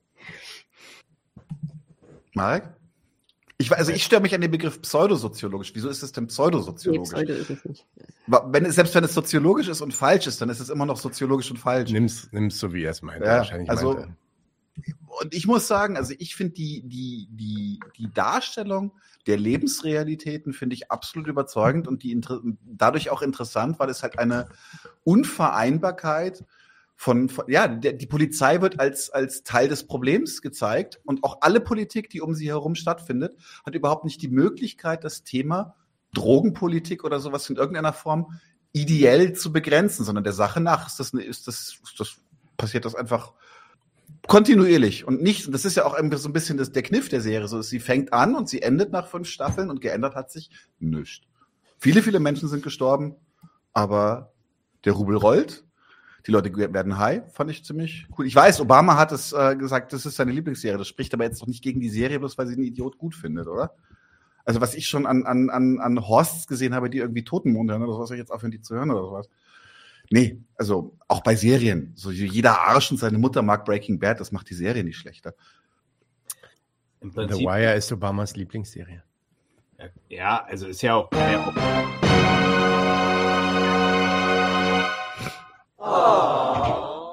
Also das Geschäft, das Geschäft mit dem Betäubungsmittel ist der Motor für alles in Baltimore. Das ist im Prinzip der Inhalt dieser Serie. Und ähm, das ist, kann man äh, als äh, unterhaltsam, vielleicht Soziologie oder kritische äh, Serie sich angucken. Ähm, und ja, also ist ja erstmal dem Grunde nach, es ist einfach spannend, unterhaltsam, gut gemacht, die Charaktere sind gut entwickelt. Ähm, das ist erstmal alles, was man vielleicht irgendwie, wenn man irgendwie mhm. einen unterhaltsamen Abend haben will, irgendwie geliefert bekommen kann. Das war's. Aber es ist toll. nee, wie gesagt, da ist auch für mich die Sache so, so, ich erwarte von keinerlei Unterhaltungskultur oder von keinerlei Kultur gut, dass es eine abschließende und, wie soll ich sagen, wasserdichte Agitation darstellt. Das kann es gar nicht. Ja, soll so. Ja, also wirklich. Aber ich glaube auch gar nicht, dass das jetzt die Kritik war. Na, weiß ich ja nicht. Also wenn es pseudosoziologisch okay, ist. Okay, okay, lass, lass uns, lass uns äh, zur nächsten Frage übergehen. Genau. Oder sind wir schon bei der Witzrunde? Wir haben schon. Wir hey, haben, Atlanta ist auch super geil und ich finde Breaking Bad auch toll. Ja. Warte mal, hier habe ich noch eine Frage von Raoul. Das ist Sherlock war auch gut. Ist aber nicht unser Raoul, glaube ich, oder bist du das? Bist du das eigentlich? Wer? Im, im YouTube-Comment. Der ja, Typ, der nach dem Alter gefragt hat. Bist du. genau. Wer ist eigentlich älter, Feiger Daniel Move. oder Nadim? Feiger Move. Na, dann schätz doch mal. Marek. Na, Marek weiß Marek es wahrscheinlich. weiß es, der geht ja. Melanie. Die Blicke sind super. Ähm, Nadim. Ich bin älter. Hm. Okay, Raul. Ich glaube, dass der Daniel älter ist. Mhm. Anton. Ich wette auch auf Daniel. Aber Das würde mich interessieren, warum. Was sagt der Chat? weniger Haare auf dem Kopf. Ja, weniger Haare auf Kopf. Ja. Ich, ich schätze einfach, dass der Daniel älter ist, weil er ein bisschen gelassener durchs Leben geht. Weil ich gelassen durchs Leben gehe. Nein, nein, du hast, du hast, du hast durchaus recht. Du hast An welcher Stelle? Recht. Äh, dass ich weniger gelassen bin als du. Du, stimmt, du explodierst schneller als ich. Nicht nur das Explodieren, sondern auch die Grundspannung. Meinst du? Anyway, die Ich meisten Leute sagen, Nadim ist älter. Das würde mir jetzt zu denken geben. Warum? Weil du der Jüngere von uns beiden Was bist. ist wann ist denn dein Geburtstag? Mein Geburtstag ist im März des gleichen Jahres wie deiner. Und deiner ist im Dezember des gleichen Jahres wie meiner. Nadim ist jünger. Signifikant jünger. Genau, Mindestens genau, nämlich neun Monate. Neun Monate jünger. Ja, die machen es krautfett. In der Tat. Ich hatte äh, tatsächlich gestern Geburtstag, liebe Damen und Herren. Ich bin jetzt 40. Und er, das bedeutet, er war schon im März 40. Ich habe es für ihn ausprobiert, wie es ist. Naja, Ich er habe gesagt, lass es, aber er hat um einiges älter. Aber Alles er bewegt sich auch für nachträglich. 40, ich nicht. Naja, Danke sehr, danke sehr, alles gut. Deswegen 1312 und so, deswegen 1312. Genau, das bedeutet nichts anderes. Nichts anderes, auf gar keinen Fall. Oh, wir haben noch so Ich, viel. ich, na, wusste, ich wusste gar nicht, was das, ich wusste gar nicht, was das sonst noch so bedeutet. Äh, haben wir noch? Wir haben noch unendlich viele Fragen und haben schon vier Stunden Stream. Ähm, ja, was machen wir denn eigentlich dazu? Oh, das ist eine gute Frage. Machen wir noch ein, zwei? Machen wir noch eine Runde, eine Runde Fragen noch und dann eine Witze-Runde? Wir machen alle Fragen. Alle Fragen. Alle. Fragen. Aber okay, let's go, let's go, let's go. Nach dem Gespräch mit Taraben, wie steht ihr zu dem Titbit zu Israel, Hamas? Warum tun sie das? Das Titbit von uns. Vor allem die Bezeichnung Freiluftgefängnis scheint mir nicht zu passen und auch die Idee, dass die Hamas nun alles, was sie seit dem 7. Oktober nicht mehr, was alles seit dem 7. Oktober passiert, nicht mehr in der Hand hätte, stimmt doch auch nicht. Ich hatte mit der Person auch schon eine Diskussion. Ich wollte es trotzdem hier nochmal anbringen. Sprich schneller. Der Einwand ist, dass äh, Osama äh, Taraben da irgendwelche Sachen gesagt hätte, die dem Titbit, äh, warum tun sie das, widersprechen. Dem, den Einwand teile ich nicht. Ich glaube, das widerspricht ihm nicht. Bezüglich der Bezeichnung Freiluftgefängnis, natürlich ist das eine Polemik, die übrigens gang und gäbe ist ähm, und die auch eine, eine Polemik, die als Polemik auch trifft, aber natürlich keine Sachbestimmung ist des, ähm, des Zustandes in Gaza. Natürlich ist es kein Gefängnis, die tragen auch keine Streifen-Pyjamas und so. Ist mir schon klar, dass es kein Gefängnis ist, aber wenn man sagt Freiluftgefängnis, dann betreibt man damit eine Polemik darüber, äh, über die Blockade dieses Gazastreifens und was das für Auswirkungen hat auf diese Menschen dort. Insofern stehe ich auch zu dieser Polemik, dass die Hamas groß ein Sagen darüber hätte, wie dieser Krieg jetzt im Weiteren verlaufen soll, beziehungsweise wie die von Israel beschlossene ähm, ja, Lösung des Problems Gaza verlaufen soll. glaube ich auch nicht. Und das beides, beide Argumente wurden meiner Ansicht nach in Osama Tarabens Vortrag auch gar nicht behandelt. Insofern sind mir, ist mir der Widerspruch da nicht klar. Weitere Diskussionen habe ich mit der Person dann schon geführt, aber die Frage wurde gestellt, deswegen Mhm. beantworten die, wir die hier auch nochmal. Nächste Frage. Warum so viele Perspektiven neuerdings? Zum Beispiel Klasse gegen Klasse. Anton. Er hat sie geführt. Das hat. Nein, also, Ja, ich fand besonders das zu Argentinien gut. So. ja, also. Und ich ganz glaube, ich glaube, Klasse gegen Klasse zu der Nähe. Ich glaube, als ich in Argentinien äh, war, war ich den inhaltlich deutlich näher als jetzt. Aber Die Antwort auf die Frage haben wir vorher schon gegeben, als wir darüber geredet haben, was das Projekt ist. Mhm. So, wenn es was, wenn es linke Positionen gibt, die sich darstellen wollen, dann kommen die hierher und dann können wir die auch hosten. Alles gut. Nächstes, könnt ihr mal Kritik zur DDR äußern? Ich, ich habe da, ich hab da einen antikommunistischen Witz. Okay, erzähl. Hm. Wie, wie war die Stimmung in der DDR? Sie hielt sich in Grenzen.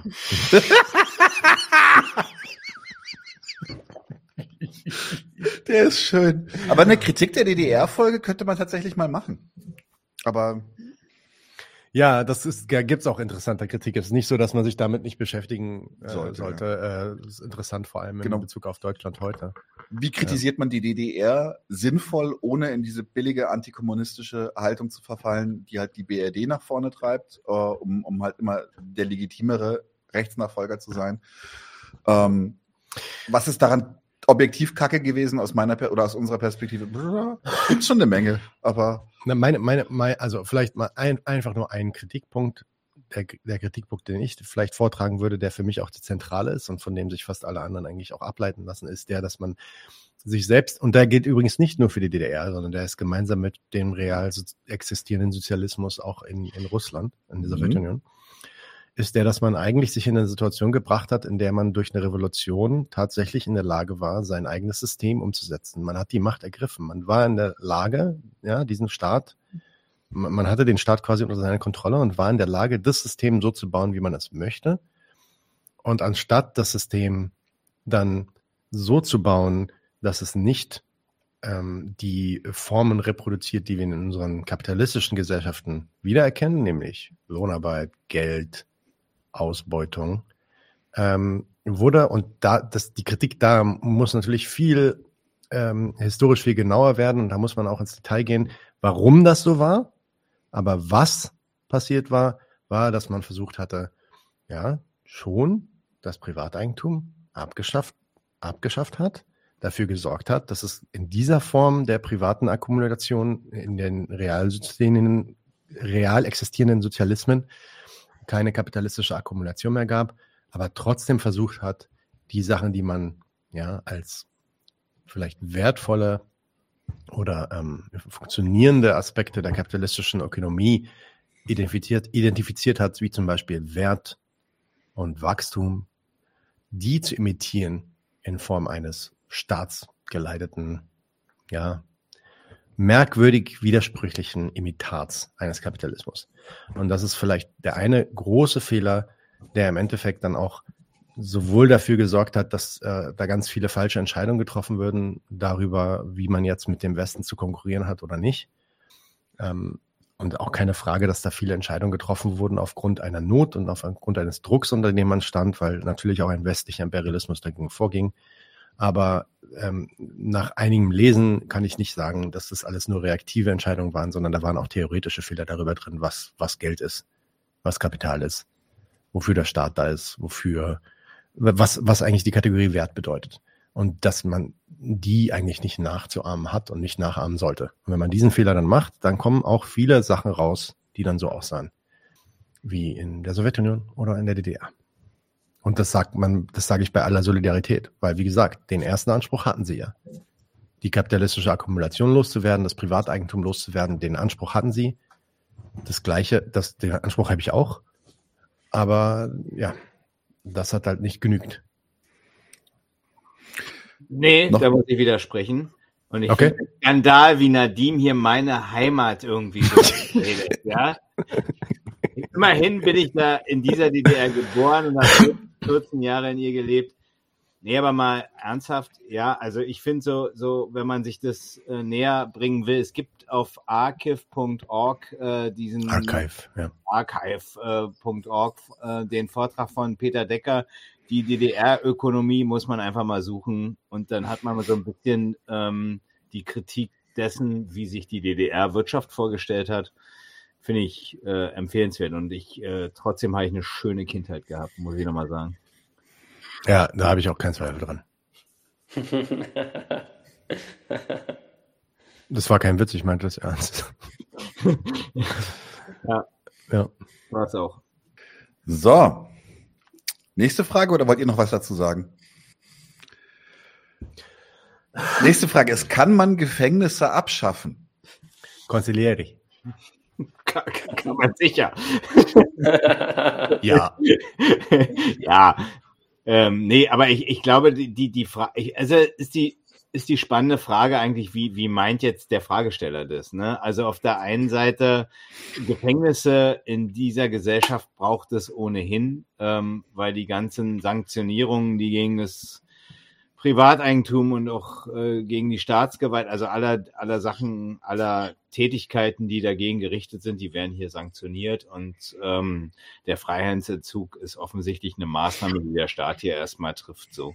Ähm, man kann vielleicht einen Hinweis geben. Also auch, auch der Staat selber hat da eine gewisse Widersprüchlichkeit, äh, die er mit sich, mit sich rumträgt. Weil auf der einen Seite bestimmte Tätigkeiten, die notwendig äh, hier vorkommen, sagen wir mal das Schwarzfarm als Beispiel, ne? Äh, sanktioniert und sagt, nee, also jetzt hier äh, ohne Ticket fahren geht nicht ähm, und nach äh, zehnmal ohne Ticket fahren musste auch ins Gefängnis oder musste eine Geldstrafe vorher zahlen und die Leute können nicht mal das, weil sie, weil sie im Prinzip äh, kein Geld haben, weil der Staat halt das Privateigentum garantiert und wenn man kein Geld verdienen kann oder will oder was auch immer, jedenfalls dann äh, nicht in der Lage ist, auch ein Fort, eine Fortbewegung zu zahlen. Da stellt er dann irgendwie fest, dass da Leute wirklich sagen, okay, ich soll jetzt äh, zwei Monate ähm, oder 60 Tagessätze Geldstrafe zahlen, gehe ich lieber zwei Monate in den Knast, dann muss ich das wenigstens nicht zahlen. Ich habe das Geld ohnehin nicht. Äh, und dass die Gefängnisse auf einmal überlastet sind und sich dann schon so die Frage anstellt, muss ich die Leute noch ins Gefängnis stellen, nur weil sie äh, stecken, weil sie schwarz. Ich will damit sagen, der Staat selber führt die Debatte darum, ob Gefängnisstrafen immer so nötig sind oder nicht, obwohl er sie schon grundsätzlich für nötig hält, weil er Gründe kennt, warum die Leute irgendwie einen Freiheitsentzug brauchen, äh, weil sie Gründe haben, hier Straftaten zu begehen. Also es ist ein ewiges Hin und Her, die, aber grundsätzlich dieser, also in diesem Staatswesen wird, werden Gefängnisse immer stattfinden. Und insofern würde ich halt sagen, ähm, ne, die Frage kann man so einfach erstmal nicht beantworten, aber dem Grunde nach nein. Und äh, weil, wie gesagt, äh, der Staat selber ja äh, die Sanktionierung von bestimmten Tätigkeiten vorsieht. Und auf der anderen Seite, wie gesagt, also wenn man Gefängnisse nicht haben will, dann sollte man sich erstmal die Frage stellen, was sind denn die Gründe dafür, die die Leute haben, äh, dass sie ständig da reingesteckt werden. So, hm. so viel vielleicht erstmal ganz. Das ist, also es gibt so, es gibt ja diesen amerikanischen Abolitionism, mhm. und, äh, also Angela Davis zum Beispiel. Die, die von The Police und all der ganze. Und da, ich meine, die nehmen immer so ein, die nehmen wie, wie so ein Brechstangen-Approach, würde ich das immer nennen, im Sinne von, die versuchen da die eigentliche Kapitalismuskritik auszuhebeln. Denn die sich, sind sich schon bewusst und in deren Argumenten wird auch immer wieder klar, dass Gefängnisse zum Kapitalismus gehören wie die Faust aufs Auge. Und dann sagen sie immer, ja, aber das ist ein guter Ansatz, über die man, über, ja, also wenn man sich für den Abolitionismus von Gefängnissen einsetzt, wäre das ein guter Ansatz, Agitation zu betreiben gegen den Kapitalismus.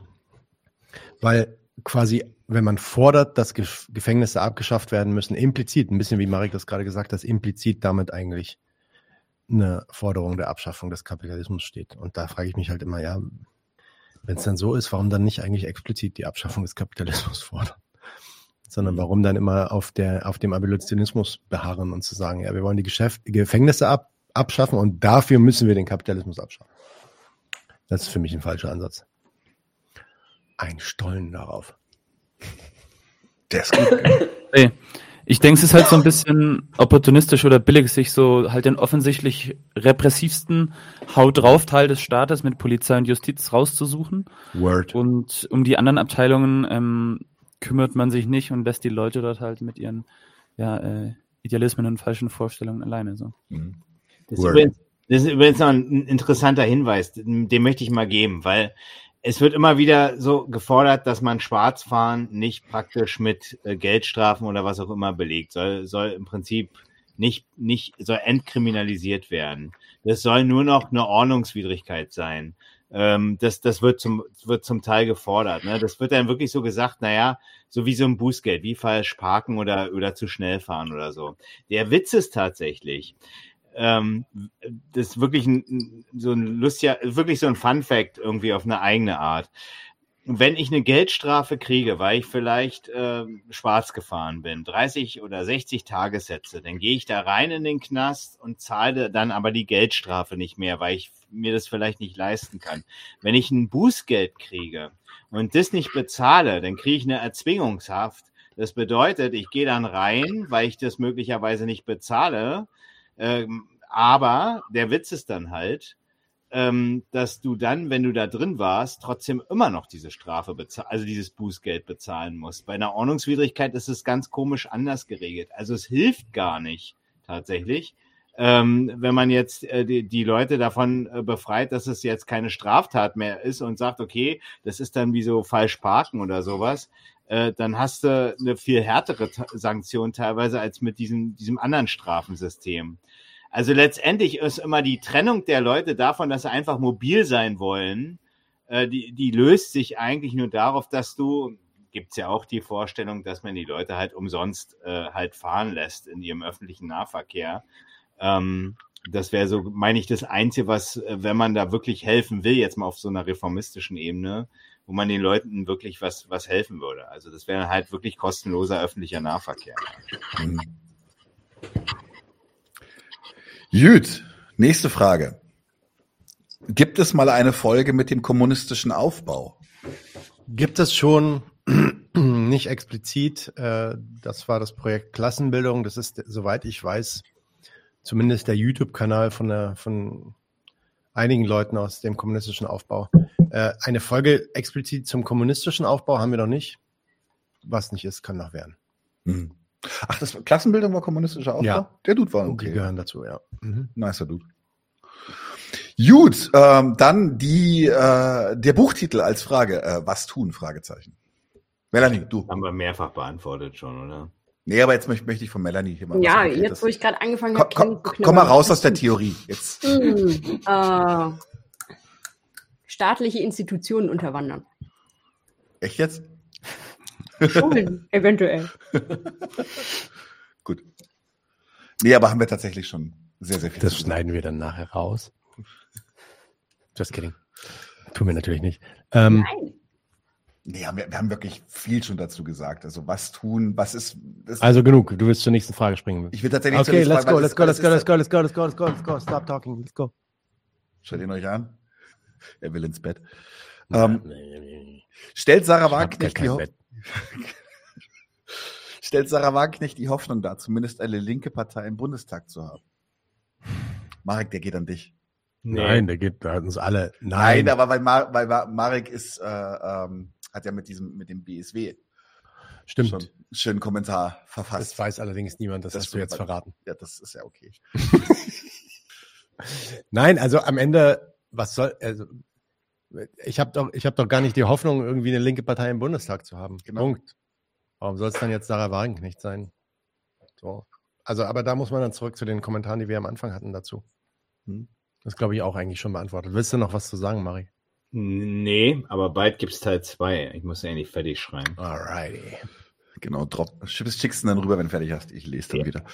So, eure Meinung zu Fabian Lehr. Da bin ich jetzt wirklich komplett raus. Ich habe von dem eine halbe Folge Stop. vor Uhrzeiten gehört. Stopp, wir haben einen Einwurf Ah, und den finde ich, sollten wir adressieren. ah, Zu der Gefängnisfrage. 99 zu 1 sagt das Kamikaze-Känguru. Gefängnisse sind doch gar nicht per se für den Kapitalismus notwendig, sondern für den Staat. Also auch realsozialistische Staaten brauchen Gefängnisse. Marek. Du hast das ja ausgeführt.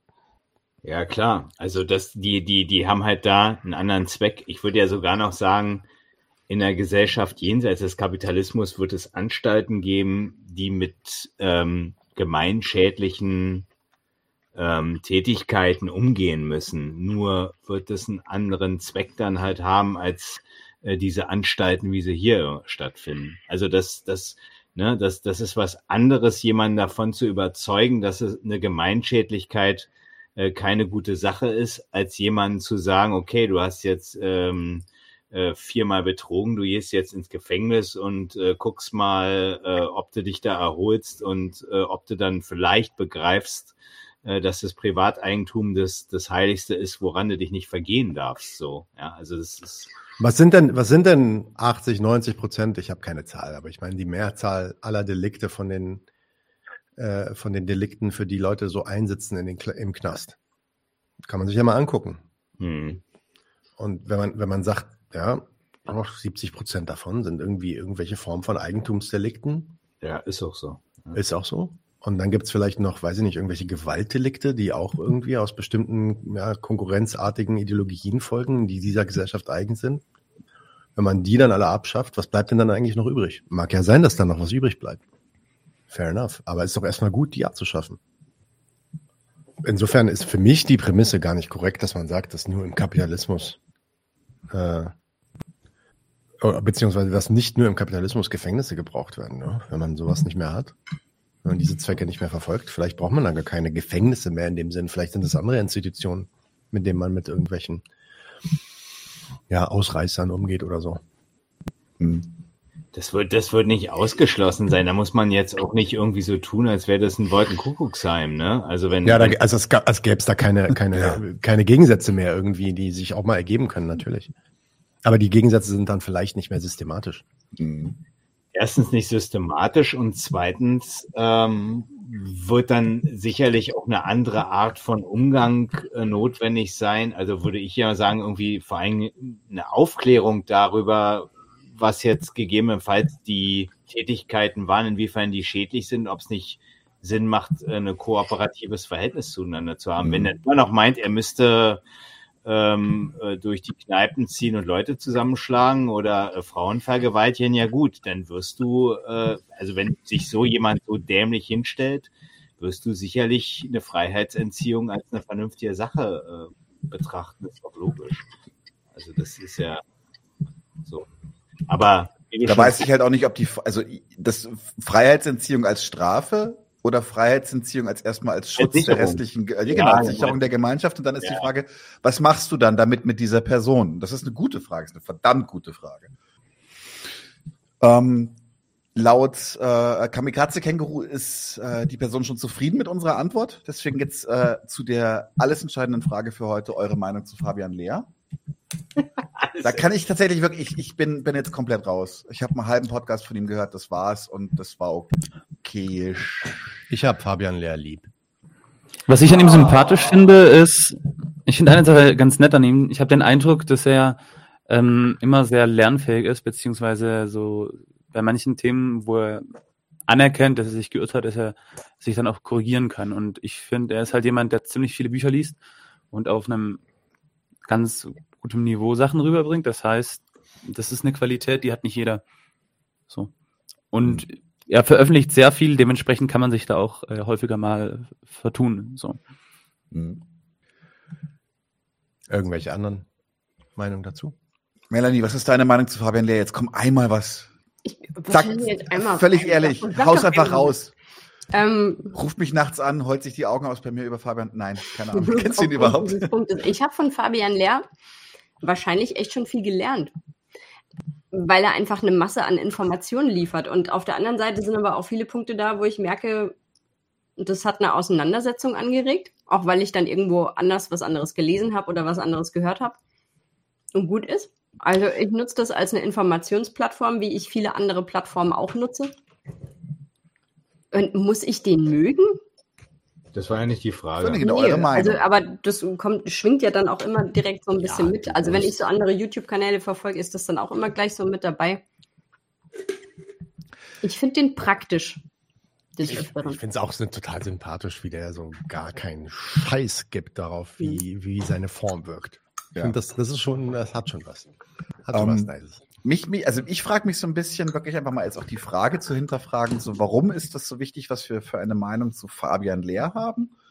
Ähm, wenn es zum Beispiel Sachen gibt, an denen man Anstoß nimmt, dann könnte man doch mal vorschlagen, dass wir die diskutieren, zum Beispiel. Äh, und da gibt es zig Sachen. Ja, Zig Sachen, wo ich meine, wo meiner Meinung nach Fabian Lehr falsch liegt. Aber das haben wir auch schon genau. öfter Ähm, kundgetan. aber- das, aber Ja. Also, Ich habe ich hab, ich hab doch vorhin was dazu gesagt. Also ich habe ihn neulich erlebt in einer Debatte mit dem Agitator für die soziale Marktwirtschaft und äh, habe mir da die zwei Videos angeguckt. Und ähm, wie gesagt, die Staatsbestimmung, da hatte ich ganz, ganz was am Anfang zu gesagt, wo ich meine, da ist ein Widerspruch drin. Und ich meine, dass er so ein, also Jewgeni hat mir mal vor über 20 Jahren gesagt, ja, ähm, in Bezug auf eine andere äh, Gruppe, ja, die, die haben so ein Verhältnis zum Menschen oder denken den Menschen so, wie er sich ähm, geistig bewegt, wie Taschenrechner, hat er so zu mir gesagt. So ein bisschen ist es so, so mechanistisch. Das ist bei ihm auch so ein bisschen, wir hatten es ja öfter mal im, im Trio Infernal oder im Doppelpack, wo, wo man so merkt, so wie, wie der denkt, wie äh, Bewusstsein notwendig äh, zu einem bestimmt, zu einer bestimmten Erkenntnis führt. Das meine ich, ähm, das, das, das, das ist ein Widerspruch zum, zum einerseits freien Willen, der gleichzeitig immer notwendig zu einem bestimmten Ergebnis führt. Aber ansonsten zum Beispiel in der Debatte mit diesem Agitator hat er auch irgendwie ziemlich viel schlaues Zeug gesagt. Also ich würde sagen, ähm, den muss man halt äh, an den Stärken nehmen, äh, wie er ist, und an den Schwächen kritisieren, wie er ist. Also so, so würde ich den nehmen, ja. ja. Und Mhm. so nehmen wir uns auch gegenseitig. No pun intended. Mhm. Und äh, ja. Und wie gesagt, ich meinte das ernst. Ich habe ihn gern. Raoul, hast du noch was Ich zu mag ergänzen? ihn auch. Also ich habe ich Ja. hab, hab auch kein, kein, kein Problem. Die Analyse sagt, Fabian hat den Agitator locker deklassiert, würde ich auch sagen. Das war ganz witzig, weil der Agitator wollte die ganze Zeit irgendwie aus ihm rauslocken, äh, dass Sarah Wagenknecht äh, eigentlich irgendwie eine tolle Sache irgendwie ist. Und der hat die ganze Zeit das wirklich gut dementiert, wie die Wirtschaftsweise sich gerade entwickelt und was die politischen Parteien da möglicherweise können oder nicht können. Also es Mhm. war gut. Gut. Nächste Frage. Hat die deutsche Linke, wie sie gerade ist, noch eine Zukunft? Ja, hat sie. Wie sie gerade ist. Ja, eine Zukunft Eine haben wir schlechte. alle. Aber eine, In der Zukunft hast du ja immer. Was ist ne? eigentlich die deutsche Linke? Also ich meine, und noch, wie, äh, ich weiß nicht, hatte die vorher eine Zukunft? Wenn die vorher eine Zukunft hatte, warum hat sie jetzt keine mehr? Weil gestern, heute noch morgen war. Ja, also das ist so eine Frage. Okay, wieder take it from the best side. Okay. Ja, take it- äh, genau. Take auch. it from the west side. Also die Idee ist wahrscheinlich, ja, deutsche Linke werden irgendwie verloren, weil die haben irgendwie so komische Ideen. Vielleicht ist es auch jemand, der frustriert ist mit dem gegenwärtigen Diskurs rund um die deutsche Staatsräson und so weiter und sagen, sagt, äh, guck mal, die Linken hier, die sind so groß anders wie im Ausland und deswegen sind die verloren. Ist doch nichts verloren. Am Ende äh, schnappt ihr halt einen von denen und diskutiert mit denen und versucht die zu überzeugen. Hat das eine Zukunft? Da kommt nämlich, lass uns gleich mal die, bringen wir in der nächsten Folge. Genau. Ähm, jetzt noch eine, eine halb ernst gemeinte Frage, äh, oder wahrscheinlich ernst gemeinte Frage, die ich aber nur halb ernst beantworten kann. Wann sprung über euren Schatten und voll gelobtes Organizing? Wenn jemand aus dem Redaktionsteam eine Folge Lob des Organizing oder Vorteile des Organizing machen will, dann ist es dieser Person vollkommen freigestellt, dies zu tun. Von mir wird sie nicht kommen. Das Gegenteil, das Gegenteil von Kritik ist nicht Lob. Das ist auch noch ein sehr, sehr wichtiger Punkt. Also wenn man, wenn man etwas kritisiert und sagt, da ist ein Fehler dran, das findet man nicht richtig, das ist falsch, das will man mal auseinandernehmen und sagen, warum das falsch ist, dann ist das Gegenteil davon nicht zu sagen, yay, das ist richtig geil. Und man lobt es jetzt. Finde ich, finde ich falsch, die Idee. Was sagt ihr? Welchen Mehrwert sollte das denn haben? Ja, vielleicht das mal vorschlagen. Das fände ich gut, wenn derjenige, der die Nachricht geschrieben hat, einfach mal sagt, okay, warum ist es denn gut? Mhm. Und was soll das eigentlich heißen mit Sprung über unseren Schatten? Was für ein Schatten? Also, guck mal, guck mal. Das Licht hier ist so perfekt, wir haben kaum Schatten. Der ist da unten. It's my doing. Ja, ganz bisschen, kaum. Ich habe ja kaum gesagt, aber es ist ein sehr weicher Schatten, weil wir haben ziemlich viele Diffusoren hier. So dann nicht- soft. Ja, ja. Ja, was, ich meine, was, wir hatten jetzt ja mit Tabea die Folge so und da, da ist das jetzt das Organizing nicht so gut weggekommen. Okay, es gibt bei Linken und wir haben ja vorhin gesagt, wir wollen ja irgendwie durchaus Leute hosten, die ähm, da irgendwie meinen, ähm, im progressiven Spektrum irgendwie einen Gedanken vorzutragen. Also wenn jetzt mal jemand meint, er müsse das mal irgendwie ähm, positiv bestimmen. Also jetzt, wobei das Tabea durchaus gemacht hat. Ne? Sie hat das durchaus positiv bestimmt und hat dann dazu was gesagt. Ähm, wenn noch jemand meint, man müsse da noch äh, eine Werbung für machen, weil das jetzt so der Hebel ist, mit dem man die Welt aufwühlen kann, okay, dann soll derjenige sich doch gern melden. So, also Punkt. Kann, kann Mhm. man. Nächste. Das ist tatsächlich angehend, also passt für mich total zu, hat die deutsche Linke gerade noch eine Zukunft? Habt ihr Hoffnung? Wer Hoffnung hat, der hat die Realität noch nicht begriffen, oder?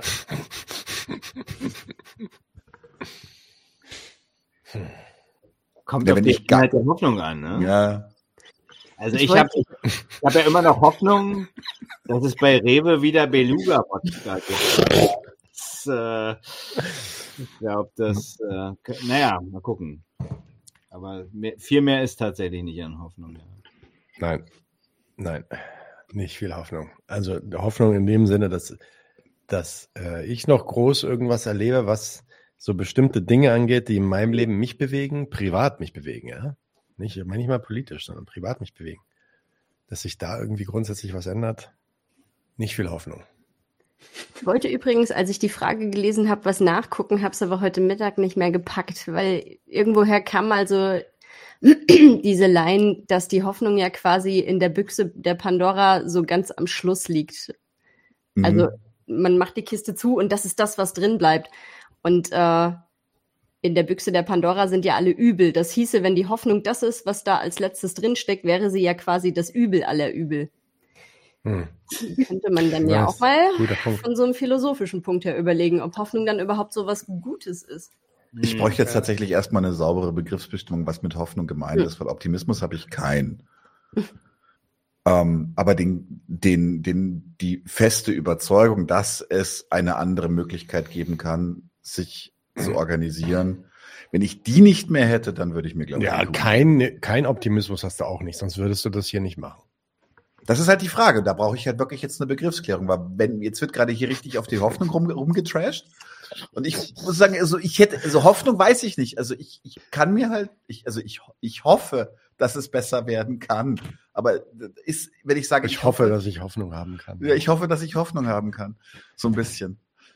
Ich weiß Man braucht nicht. ja keine, keine Hoffnung, um irgendwas zu tun. Die kann einem natürlich helfen, aber es reicht doch auch einfach einen Sinn, in was zu sehen. Also. Es ist eine logische, es ist auch eine logische Schlussfolgerung. Ja? Du guckst dir das Ding an, du sagst, okay, das Ding braucht jetzt Aktion A, B oder C. Hm? Und dann Ja. sagst du halt, okay, dann mache ich das halt. Und kann ja schon sein, dass ich äh, eventuell nur zu A komme und B und C jemand anders machen muss, aber Mhm. irgendwer muss halt A machen. Ja, ja.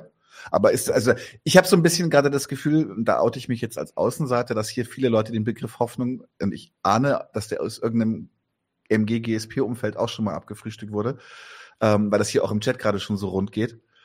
Keine Ahnung. Ähm, ich verstehe nur so halb, warum es gar so negativ gesehen wird, tatsächlich. Warum ist Hoffnung so ein Scheißbegriff für viele Leute? Nein, hoffen und wollen, ne, Endel schon sagt, hoffen und wollen ist doch quasi dasselbe und Nee, das wollen stimmt kennst nicht. Daniel. Das ist falsch. Nein, ich will was ganz anderes, aber Hoffnung darauf, dass äh, das da auch eintritt, ist, ist nochmal ein ganz anderes Ding. Ich, glaube, hoffen, hoffen ist immer halt die, die Position der Ohnmacht. Und, Ja. und das ja, ist, der ohnmächtigen, äh, ohnmächtigen Erwartungshaltung, dass etwas doch eintritt, was man irgendwie nicht selber irgendwie sofort um, umsetzen kann. Das verweist auf, auf, auf, auf schädliche Verhältnisse, wenn du hoffen musst, dass, dass es der Hm. Ja, aber die haben wir ja de facto. Und ich kann ja nur, ich kann ja tatsächlich nur hoffen, dass die Leute unseren Podcast zuhören. Hoffen, also Hoffnung basiert doch auch darauf, dass sich Sachen selbst von irgendwie von in irgendeiner Weise von selber eigentlich einstellen. Dass es eigentlich nichts mit Ja. dem eigenen Zutun hat. Okay, gut, dann Zu tun ist hat. das dass, tatsächlich dass, Leute Begriff. über dir oder getrennt von dir halt Genau. äh, vielleicht dafür sorgen, dass irgendwas. Genau. Du machst schon deinen Teil und dann hoffst du, dass da noch der andere Teil irgendwie von anderen erbracht wird, damit es passiert. Hm? So. Okay, jetzt so langsam formt sich ein Bild. Nee, ist halt ein metaphysischer Begriff, ne? Also es ist einfach was Jenseitiges, worauf du keinen Einfluss nimmst. Oder wo, wo du einfach passiv gucken musst, vielleicht, hoffentlich passiert's. Mhm. Hoffen und Glauben gehört in die Kirche. Ja. Ohnmachtshaltung, ich weiß nicht, ob das wirklich umgesetzt wird. Das muss, Sagt muss nicht zwingend, das ZOS Studio und TV. metaphysisch sein, aber kann es auch sein. Ne? Aber Ja. ja, also es Ja. kann auch einfach auf eine materielle Macht hoffen sein. So, ne? das, äh, da sind wir wieder so beim, zum Beispiel bei der Wahl. Also die, die Hoffnung, dass deine, deine Partei, bei der du ein Kreuz machst, äh, dir vielleicht ein höheres Kindergeld beschert oder sowas. Mhm. Gut. Lasst mal weiterziehen. Wir haben noch fünf Fragen und viereinhalb Stunden Stream schon. Ähm, Kritik Nice. an Umverteilungskonzepten, zum Beispiel Piketty als Lösung der Ungleichheit. Das hatten wir so Piketty. Piketty. Piketty. Piketty. Wie heißt der? Wer, wer, wie wird er nochmal gesprochen? Piketty. ey, Ich Piketty? glaube, ich glaube. Whatever. Piketty. Piketty. Piketty. Piketty. Dem Dude, den wir am Anfang schon erwähnt haben. Wer sich um Umverteilungskonzepte kümmert, und auch wieder diese Kritik können wir nicht tief gehen, aber wer sich darum kümmert, dass irgendwie die äh, Ungleichheit in dieser Gesellschaft zu groß wird und die versucht ähm, ja, auszugleichen mit äh, staatlichen Maßnahmen, äh, der kauft die systemischen Zwänge, die diese Ungleichheit erzeugen, schon mit ein. Hm. Und er richtet sich nicht gegen diese. Denn die Schlussfolgerung aus den wirklichen Beobachtungen, wenn man sich die Ungleichheit, Ungleichheit, also sagen wir mal die Ungleichheit der Gehälter anschaut oder der, ja, der, der Zugriff auf Wohlstand in dieser Gesellschaft, die Schlussfolgerungen, die daraus folgen würden, wenn man sich den mal ordentlich anschaut, die basieren nicht darauf, dass man einfach irgendeine Unverteilung ähm, im Nachhinein ex post quasi herstellt, sondern dass man die Gründe dafür abschafft, die überhaupt diese Ungleichheit. Ja. Ungleichheit herstellen. Ja. Noch was von euch dazu? Auf jeden Fall die Verweise zu Senf, zur Palastrevolution und Ja. zu Genug ist genug. Mhm, Da haben genau. wir es eigentlich schon teilweise drin. Also Ja. gehabt, ja. Nächster, das hatten wir eigentlich schon. Habt ihr Tipps für Einstiegsliteratur in den Marxismus? Nein, das hatten wir noch nicht. Weil da geht es um Marxismus, da geht es nicht Einstiegsliteratur um, in Kapitalismuskritik, sondern Ah, da okay. geht es wirklich um Marxismus. Und da passt dann vielleicht wieder das, was der äh, Marek vorhin sagte. Also wenn man sich mit ans Kapital ranwagen will Mhm. und wenn man Marxismus sagt, dann sollte man sich ans Kapital ranwagen. Ähm, da kann man sich schon mal hier den Michael Heinrich anschauen, finde ich schon gar nicht schlecht. Ähm, weniger, ich würde sogar sagen, weniger die Kritik der politischen Ökonomie, also diese Einführung in die Kritik der politischen Ökonomie, das ist schon okay. Da versucht er so irgendwie die drei Bände zusammenzufassen. Aber ich finde eigentlich besser diese beiden Kommentare zu den ersten fünf Kapiteln, die ja wirklich mit Abstand, würde ich sagen, also wobei ich habe zwei und drei noch nicht ge gelesen, ja, nur auszugsweise. Insofern kann ich das nicht wirklich sagen, aber in, in Band 1 war es auf jeden Fall mit Abstand, die ersten zwei, drei Kapitel waren mit Abstand die schwersten Kapitel aus dem ganzen Buch. Und wenn man da erstmal drüber hinwegkommt, dann kann man das Buch eigentlich auch relativ gut lesen und es ist wirklich kohärent, auch mit sehr, sehr vielen anschaulichen Beispielen geschrieben. Da kommt man schon durch. Also man darf sich da auch nicht so abschrecken lassen, immer von den ersten zwei Kapiteln. Ungewöhnlich fluffig geschrieben. Wenn man, Für so ein wenn man, wenn man im Marxismus rein will, also wenn es wirklich darum geht, Marxismus zu lernen, ja, oder zu wissen, was der Marx da verklickert hat, dann sollte man sich sein Werk vornehmen. Und wenn man das ganz alleine machen muss, dann hilft der, ähm, vor, der diese beiden helfen diese beiden Kommentare, Lesekommentare von Michael Heinrich. Mhm. Aber idealerweise wäre irgendein Lesekreis mit Leuten, die sich damit auskennen. Mhm. Was ich auch gut finde, nicht weil jetzt so viel Richtiges drinsteht, aber weil es so weit verbreitet ist, ist das kommunistische Manifest, dass man da in einer Gruppe durchgeht und sagt, okay, was ist richtig an die Gedanken, was ist falsch, weil dann hat man auch einfach das gleich erledigt, dass man sagt, der Marx ist so Säulenheiliger, dann stellen wir mal auf und, und alles, was der jetzt sagt, nehmen wir für bare Münze. Da kann man ja dann auch schon sagen, okay, aber diese, da haben sie einen 10-Punkte-Plan von Forderungen irgendwie äh, Übergewinnsteuer oder so. Da kann man ja sagen, ja, recht marxistisch geht es da jetzt nicht sein in der Gesellschaft. Übergewinnsteuer haben wir auch. Hm? Ja, Kritik am kommunistischen Manifest hatten wir ja auch schon hier. Ähm, wie gesagt, man, wenn man sich, wenn man sich wirklich für das interessiert, was der Marx verbreiten wollte, das ist, Manifest ist ja eher aus seiner früheren Zeit. Ich glaube, da kommt man ums Kapital nicht drum rum. Aber mhm. stimmt schon, also ich meine, das Manifest ist auch ein extrem einschlägiges Werk. Ich würde wirklich sagen, inhaltlich, also was man daraus so lernen kann, ist jetzt nicht das Wichtigste, meiner, meiner Ansicht nach. Wichtiger, also Na, wichtiger wäre, wenn man, wenn man die ersten drei Kapitel des Kapitals schon mal wirklich versteht und durchkriegt, dann hat man schon eine Menge gelernt. Ich eher so, ich habe es eher so gemeint, dass das halt weit verbreitet gelesen ist. Nee, auf jeden Fall. Ist. Mhm. Auf jeden und Fall. da hat man dann halt viele Ansatzpunkte irgendwie. Und vor allem, wenn man da eine kritische Stimme ranbekommt, also jemanden, der sich ja. da auch mit der Kritik auskennt, kann man viel drüber lernen, auch was so mhm. äh, gegenwärtige ML-Konzepte noch angeht. Mhm. Die nehmen nämlich sehr viel Bezug auf dieses. Es gibt hier ähm, Wolfgang Fritz Haugs Einführung in das Kapital ist nicht zu empfehlen. Okay. Ich habe es angefangen zu lesen, es ist nicht zu empfehlen. Magst du noch kurz einen Satz sagen, warum nicht? Es ist äh, der Versuch, das Kapital auf einer philosophischen Basis zu lesen. Ähm, Was soll das? Das, äh, das, geht, das geht an der Sache vorbei. Äh, Nightmare Reality fragt noch nach Johann Moss Zusammenfassung. Die habe ich vor Urzeiten ja, gelesen. Auch. Die hat Marx auch redigiert. Die mhm. ist tatsächlich ein guter Einstieg. Also es gibt, es gibt so ein paar, also wenn man, wenn man nicht direkt K1 lesen will, gibt es so ein paar Ansätze. Ich habe jetzt Michael Heinig schon gesagt. Most ist eine Zusammenfassung, die der Sage nach zumindest von Marx sogar abgesegnet wurde. Also könnte man sich durchlesen, sind 100 Seiten, glaube ich, in so einem Büchlein. Mhm. Die gibt es auch frei im Netz. Ähm, zumindest hat man dann so ein bisschen den Eindruck, was Kapital äh, ist oder worum es in dem Band 1 geht. Und dann gibt es noch ähm, eins, was dieselbe Sache, aber ein bisschen anders erklärt, in einem, äh, ich sag mal, in einem äh, etwas praktischeren ähm, Kontext. Und das ist der äh, Vortrag von Marx, den gibt es auch als Text, ich weiß nicht mehr in welchem MEW-Band, aber der heißt Lohnpreisprofit. Der ist auch ähm, empfehlenswert als ein Einstieg, wenn man sich damit noch gar nicht auskennt. Der ist cool, ja. Ich muss sagen, ja. Und jetzt kam hier auch noch ähm, Kritik des Gotha-Programms, ähm, wurde jetzt noch im Chat gesagt, da muss ich sagen, da sollte man schon ein Grundverständnis von Kapitalismus haben. Aber Historisches vor allem. Ja. Man muss mal wissen, worüber er da redet überhaupt. Also ansonsten. Ansonsten ist es tatsächlich ein Text, den ich extrem genossen habe. Den ja, fand ich sehr, sehr gut. Da sind auch ein paar wertvolle Ideen bezüglich ja. der bürgerlichen Werte genau, Freiheit, Gerechtigkeit, Gleichheit und so. Ja. Der fertigt da in einem Absatz Gleichheit ab. Das ist Zucker, purer Zucker. Ähm, gut. Noch hier was von euch? Dann nächste Frage. Jetzt haben wir nur noch drei. Ähm, wie informiert ihr euch über Themen? Welche Nachrichten lest ihr? Kann ich mal anfangen. Ich lese tatsächlich jeden Tag die Tagesschau über die App, weil das einfach ein fantastischer Querschnitt über die gängige bürgerliche Meinung ist. Das ist nicht, also ja, genau. Und was lese ich noch? Als Zeitungen den Guardian unter Vorbehalt, Junge Welt unter, eigentlich alles immer unter Vorbehalt, alle Zeitungen. Ja, und ansonsten e, erstaunlich viel Twitter mittlerweile und bin da auch bei einigen Namen, muss ich sagen, sehr, sehr interessiert, wie, also die, die machen quasi journalistische Arbeit nur noch auf Twitter. Und da so, so Nikita Gerasimov zum Beispiel oder sowas. Und ähm, schon spannend. Aber ja, eher um einen Überblick zu kriegen, als um eine krasse Meinungsbildung jetzt zu bekommen. Wie ist es bei euch? Ich lese fast nur Englisch. Ich lese nicht mehr so viel Deutsch. Äh, Junge Welt habe ich auch noch drin. Ich habe so, ein, hab so eine App, die heißt Feedly.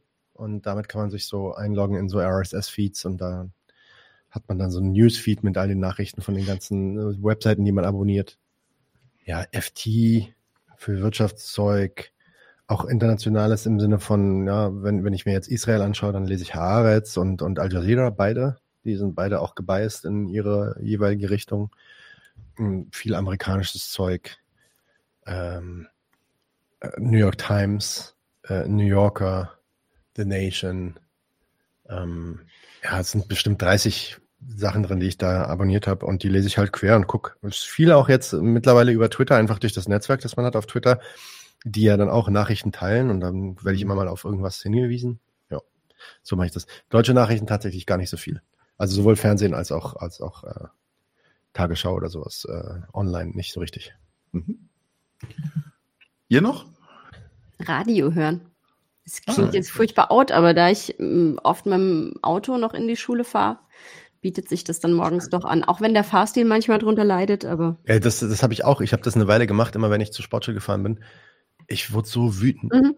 Es, ja, ich habe irgendwann aufgehört, weil ich merkte, mein äh, Blutdruck leidet drunter. Ich ist habe auch gerade seit Anfang Oktober wirklich echt wieder anstrengend. ja. genau, ich habe das letzte Mal Radio gehört für drei Minuten, auch auf dem Weg irgendwo hin mit dem Auto. Und das war auf einem Drecks-Pop-Sender, dessen Name mir entfallen ist, wo wirklich nur noch auch, auch scheiß Musik lief.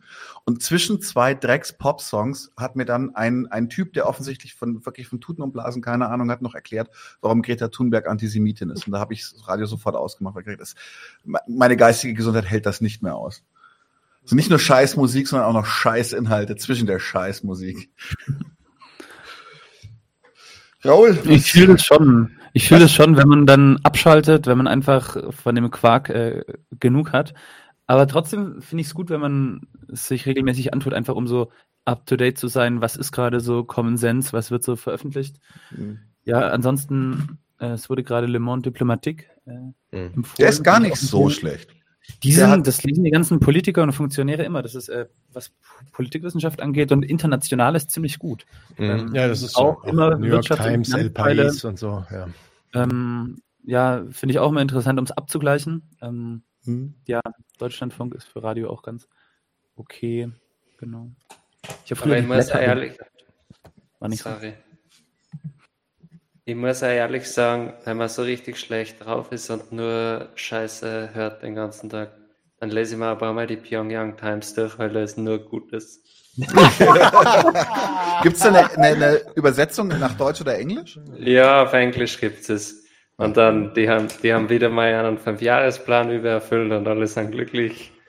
Ja. Sehr gut. Sehr gut. Okay, next. Marek? Marek, hast du noch? Nee, äh, ich lasse mich da mal so ein bisschen treiben von dem, was genau, was bei, bei Twitter dann irgendwie geteilt wird, äh, was mir, Du guckst Ja. viel fern auch. Also du guckst viel so Ja, genau. so Sachen. ja, ja, genau, ich gucke ich, ich Das guck mir, genau, das, das gucke ich mir halt an, so die Ideologie und Propagandaproduktion. Äh, Inforadio zum Beispiel höre ich auch irgendwie, also hier vom RBB höre ich auch irgendwie relativ gern. Und jetzt im Chat kam noch so, also ähm, die Propaganda der Gegenseite, ne? Also die, Ta also die, Ta diese russische Nachrichtenagentur. Russia Today. Ja, das ist ja, ja, das, das auch, aber ähm, das musste ja immer erst über ein VPN erreichen, aber die, die Nachrichten, die da recycelt werden, sind teilweise auch bei tas.com, also auf Englisch dann irgendwie äh, nachvollziehbar. Ja, Al Jazeera jetzt auch so, insbesondere jetzt wegen, wegen des Gaza-Krieges äh, interessant. Ja.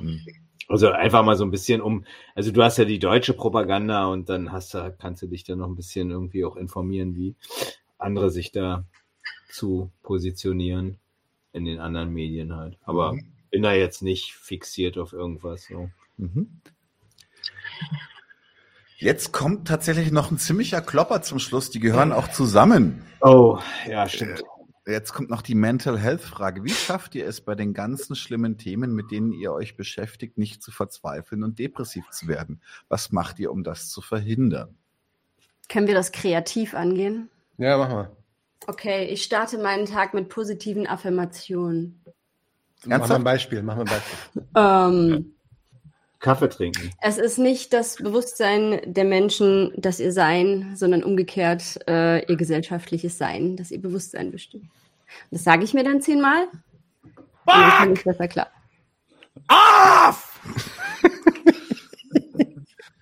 Echt, ja? Ja, natürlich. Natürlich. Und das hilft? äh, masturbieren, sagt die Analyse. Ach, Oh Gott. Wenn es so leicht wäre. Ja, es gibt Dinge, die kann man nicht wegwechseln. Also ich, ich, ich würde die Frage zurückweisen.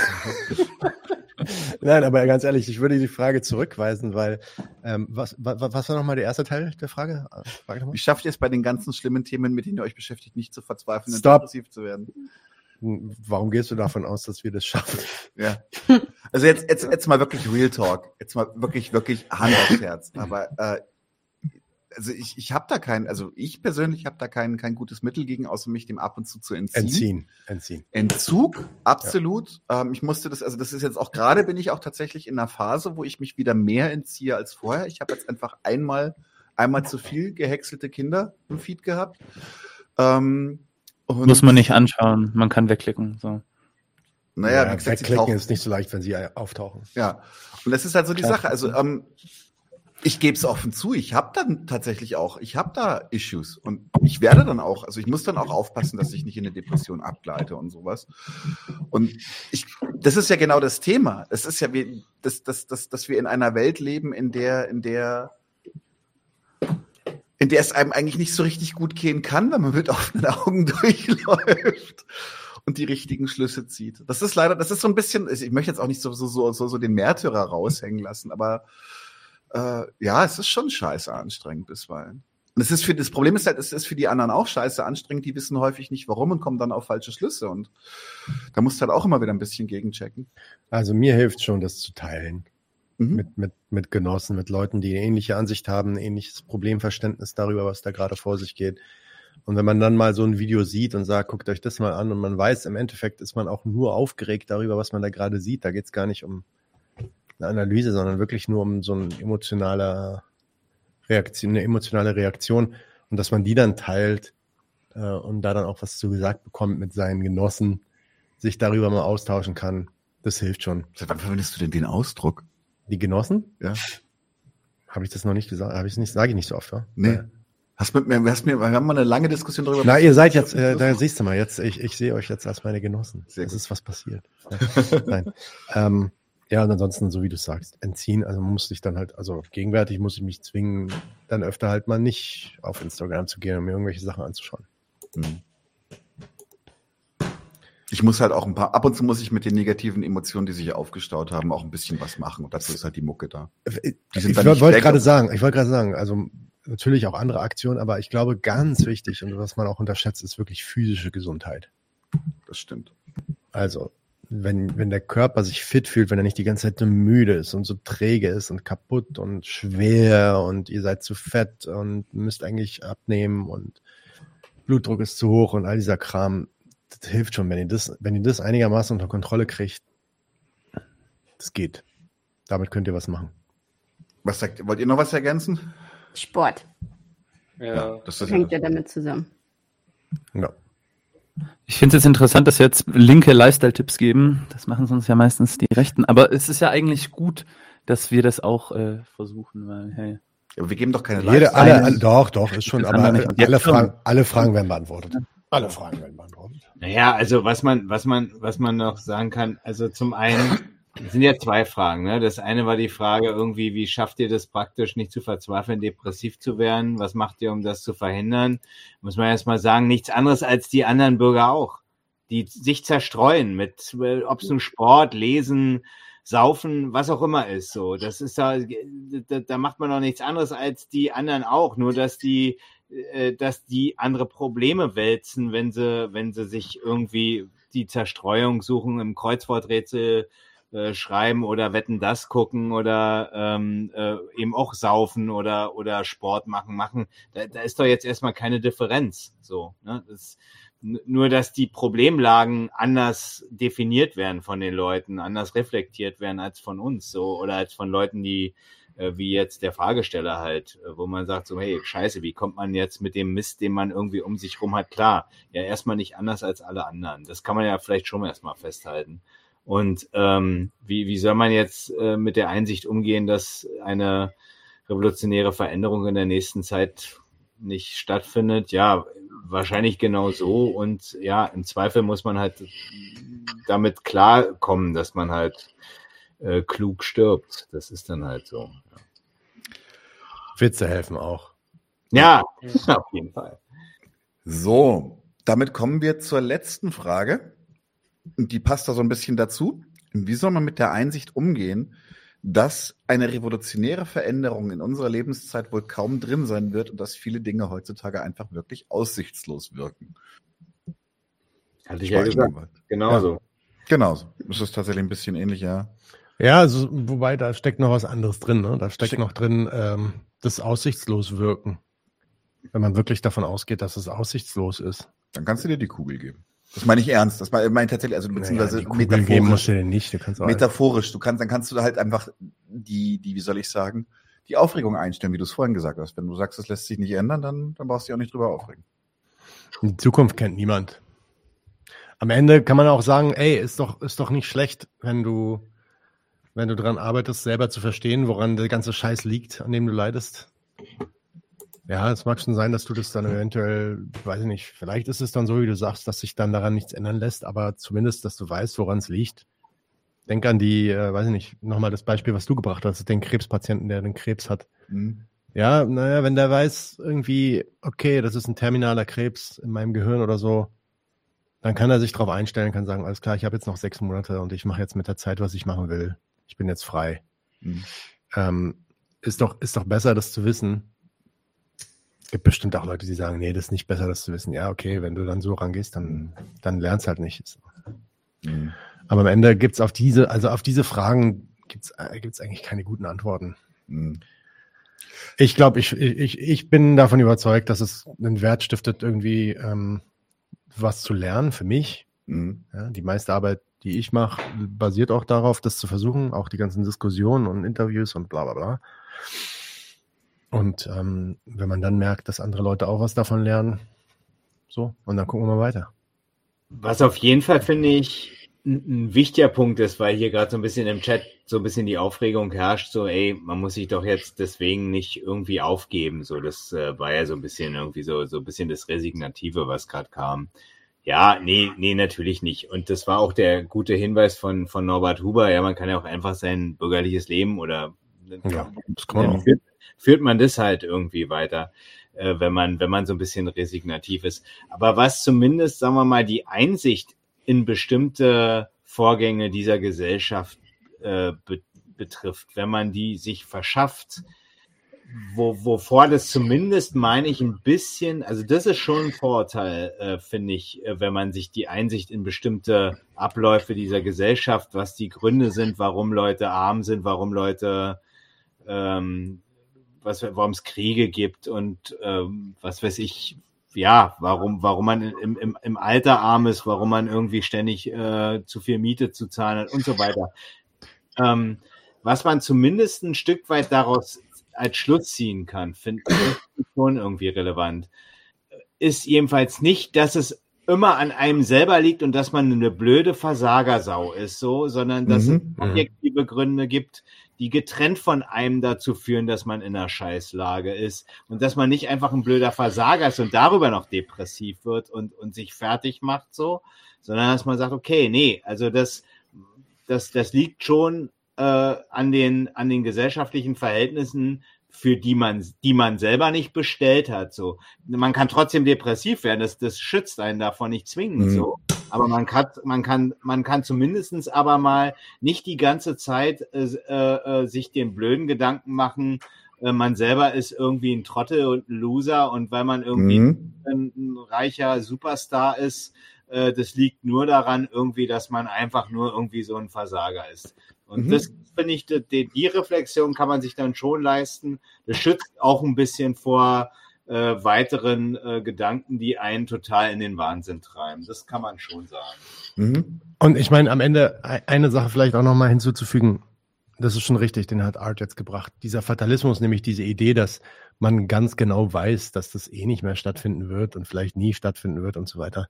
Am Ende, also, wenn wir mal uns die Geschichte angucken, manchmal, manchmal kann sowas ganz plötzlich passieren, ne? Und man Mhm. weiß nicht, was, was, ich meine, was für Kriege dann jetzt noch auftreten werden in den nächsten Jahren und ey, wer weiß, niemand weiß, was in der Zukunft passiert. Und am Ende ist doch gut, wenn man sich zumindest intellektuell und seine Leute in seinem Umfeld intellektuell darauf vorbereitet, dass man eventuell mal bereit wäre, ähm, da was zu machen, wenn sich die Möglichkeit ergibt oder wenn die Gruppen groß genug wären. Insofern ist das schon Hoffnung. Nö, also es ist, es ist bestimmt eine Einsicht, es ist eine, es ist eine Einsicht darüber, eine logische Einsicht darüber, dass es auch anders ginge. Ja. Und dass die Machtverhältnisse, dass die Machtverhältnisse äh, dafür richtig stehen müssen, klar. Da muss man aber gar nicht dran verzweifeln. Mhm.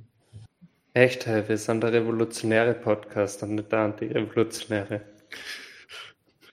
Also, dass man ja jetzt nicht dran in Anführungszeichen glaubt, ähm, dass die Revolution jetzt zu unseren Lebzeiten oder irgendwie nah danach oder überhaupt ein. Ich halte es auch für unwahrscheinlich. Das ist doch, da sind wir doch wieder genau bei der Diskussion von vorhin, weil das auf Revolution, man kann eventuell erstmal nur drauf hoffen oder nur drauf glauben, das bringt aber überhaupt nichts. Also Ja. das, womit wir ja hier überall die ganze Zeit umgehen, sind einfach mal Argumente und Fakten und die Überlegung, was mache ich denn damit, dass ich einfach weiß und auch argumentativ nachweisen kann, was hier alles nicht läuft, nicht stimmt und das sind die Dinge, mit denen wir arbeiten. Wieso sollte das denn nicht reichen? Wieso brauchst denn da immer so dieses, diesen Wink auf, oh, okay, und da ist der Schlusspunkt, auf den es mal hin muss. Und wenn ich den im Leben nicht erreiche, ja, was dann?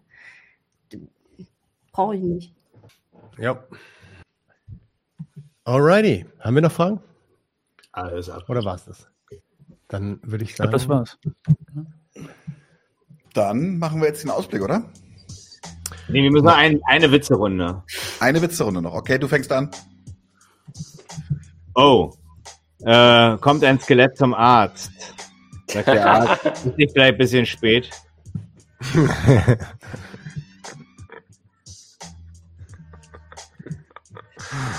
Okidoki. Anton. Geht ein Mann, hört ihr mich? Ja. Geht ein Mann um die Ecke, was fehlt? Der Witz. Ich will. Ah. Diese Anti-Witze. Äh, Raul.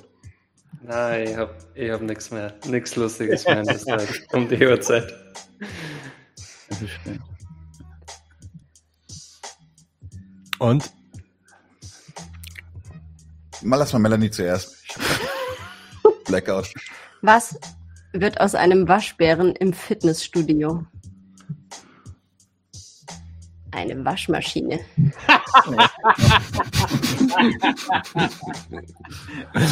Sehr gut, sehr gut, sehr gut. Ähm, Polizist fragt äh, die Ehefrau eines ermordeten Ehemanns. Also der Dieb, der hat einfach vor ihren Augen ihren Mann erwürgt, zu Tode gewürgt. Sagt sie, ja, ja, genau so war's. Und sie haben nichts gemacht, um zu helfen? Sagt sie, der sah nicht so aus, als ob er Hilfe brauchte.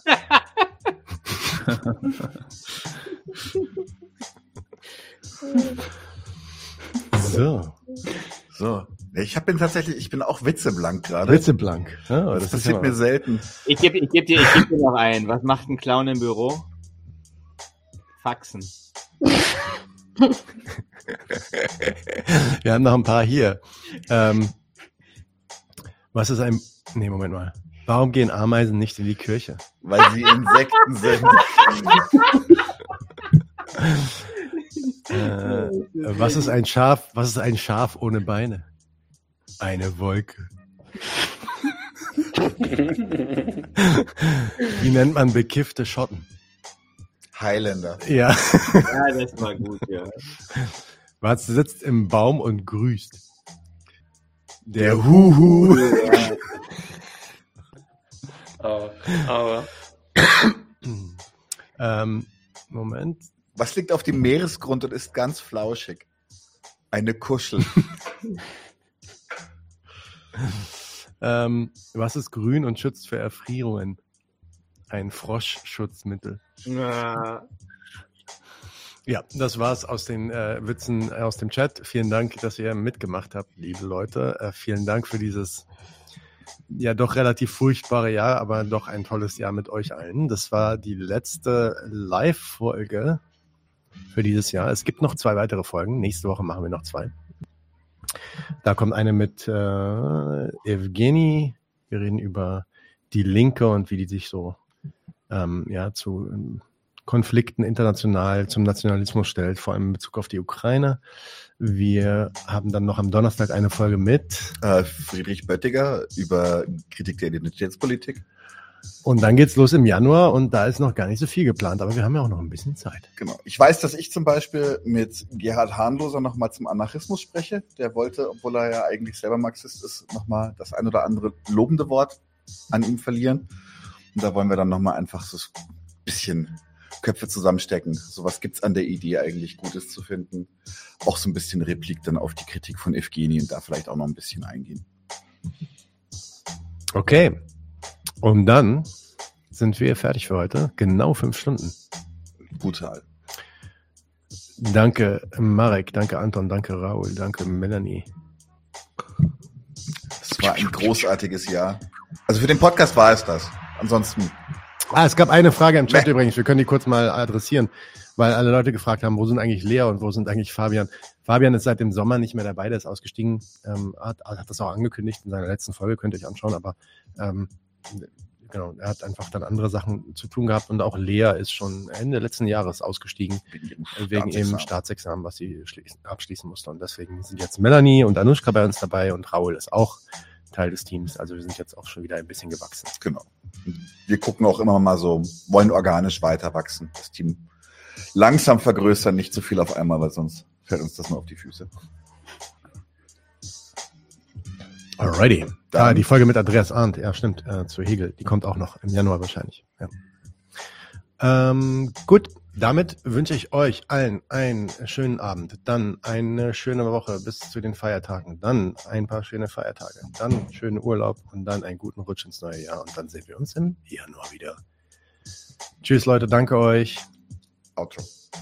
Rutscht gut rein. Tschüss. Ciao. Ciao. Ciao. Schöne Feiertage, guten Rutsch. Leute, Leute, wir brauchen eure Hilfe. Wenn euch dieses Video gefallen hat, klickt auf Like, abonniert den Kanal und vergesst nicht das Glöckchen zu drücken, damit ihr benachrichtigt werdet, wenn wir neuen Content droppen. Außerdem solltet ihr uns überall folgen, wo wir verfügbar sind. Das ist Facebook, Instagram, Twitter und Twitch. Und wenn wir irgendwelche Ankündigungen machen oder Posts, dann shared, was das Zeug hält. Gebt uns all eure Liebe. Wir haben mittlerweile ziemlich signifikante Kosten. Wenn ihr es euch irgendwie leisten könnt, unterstützt uns doch auf Patreon. Dann kommt ihr auch in den Genuss verschiedener Vorteile, wie zum Beispiel Zugang zu unserer Discord-Community oder Zugang zu den ultrageheimen Patreon-Episoden, die wir dort posten. Außerdem könnt ihr uns natürlich auch über PayPal Spenden zukommen lassen. Außerdem haben wir mittlerweile einen eigenen Online-Shop. Das heißt, wenn ihr euch immer noch fragt, was ihr euren Lieben zu Weihnachten, Ostern oder sonst wie schenken könnt, geht dorthin und kauft duftes Merch. Alle Links dazu hier in der Beschreibung oder auch auf unserer Webseite 99 zu 1.de. Vielen Dank fürs Dabeisein, danke für die Unterstützung und wir sehen uns in diesem Theater.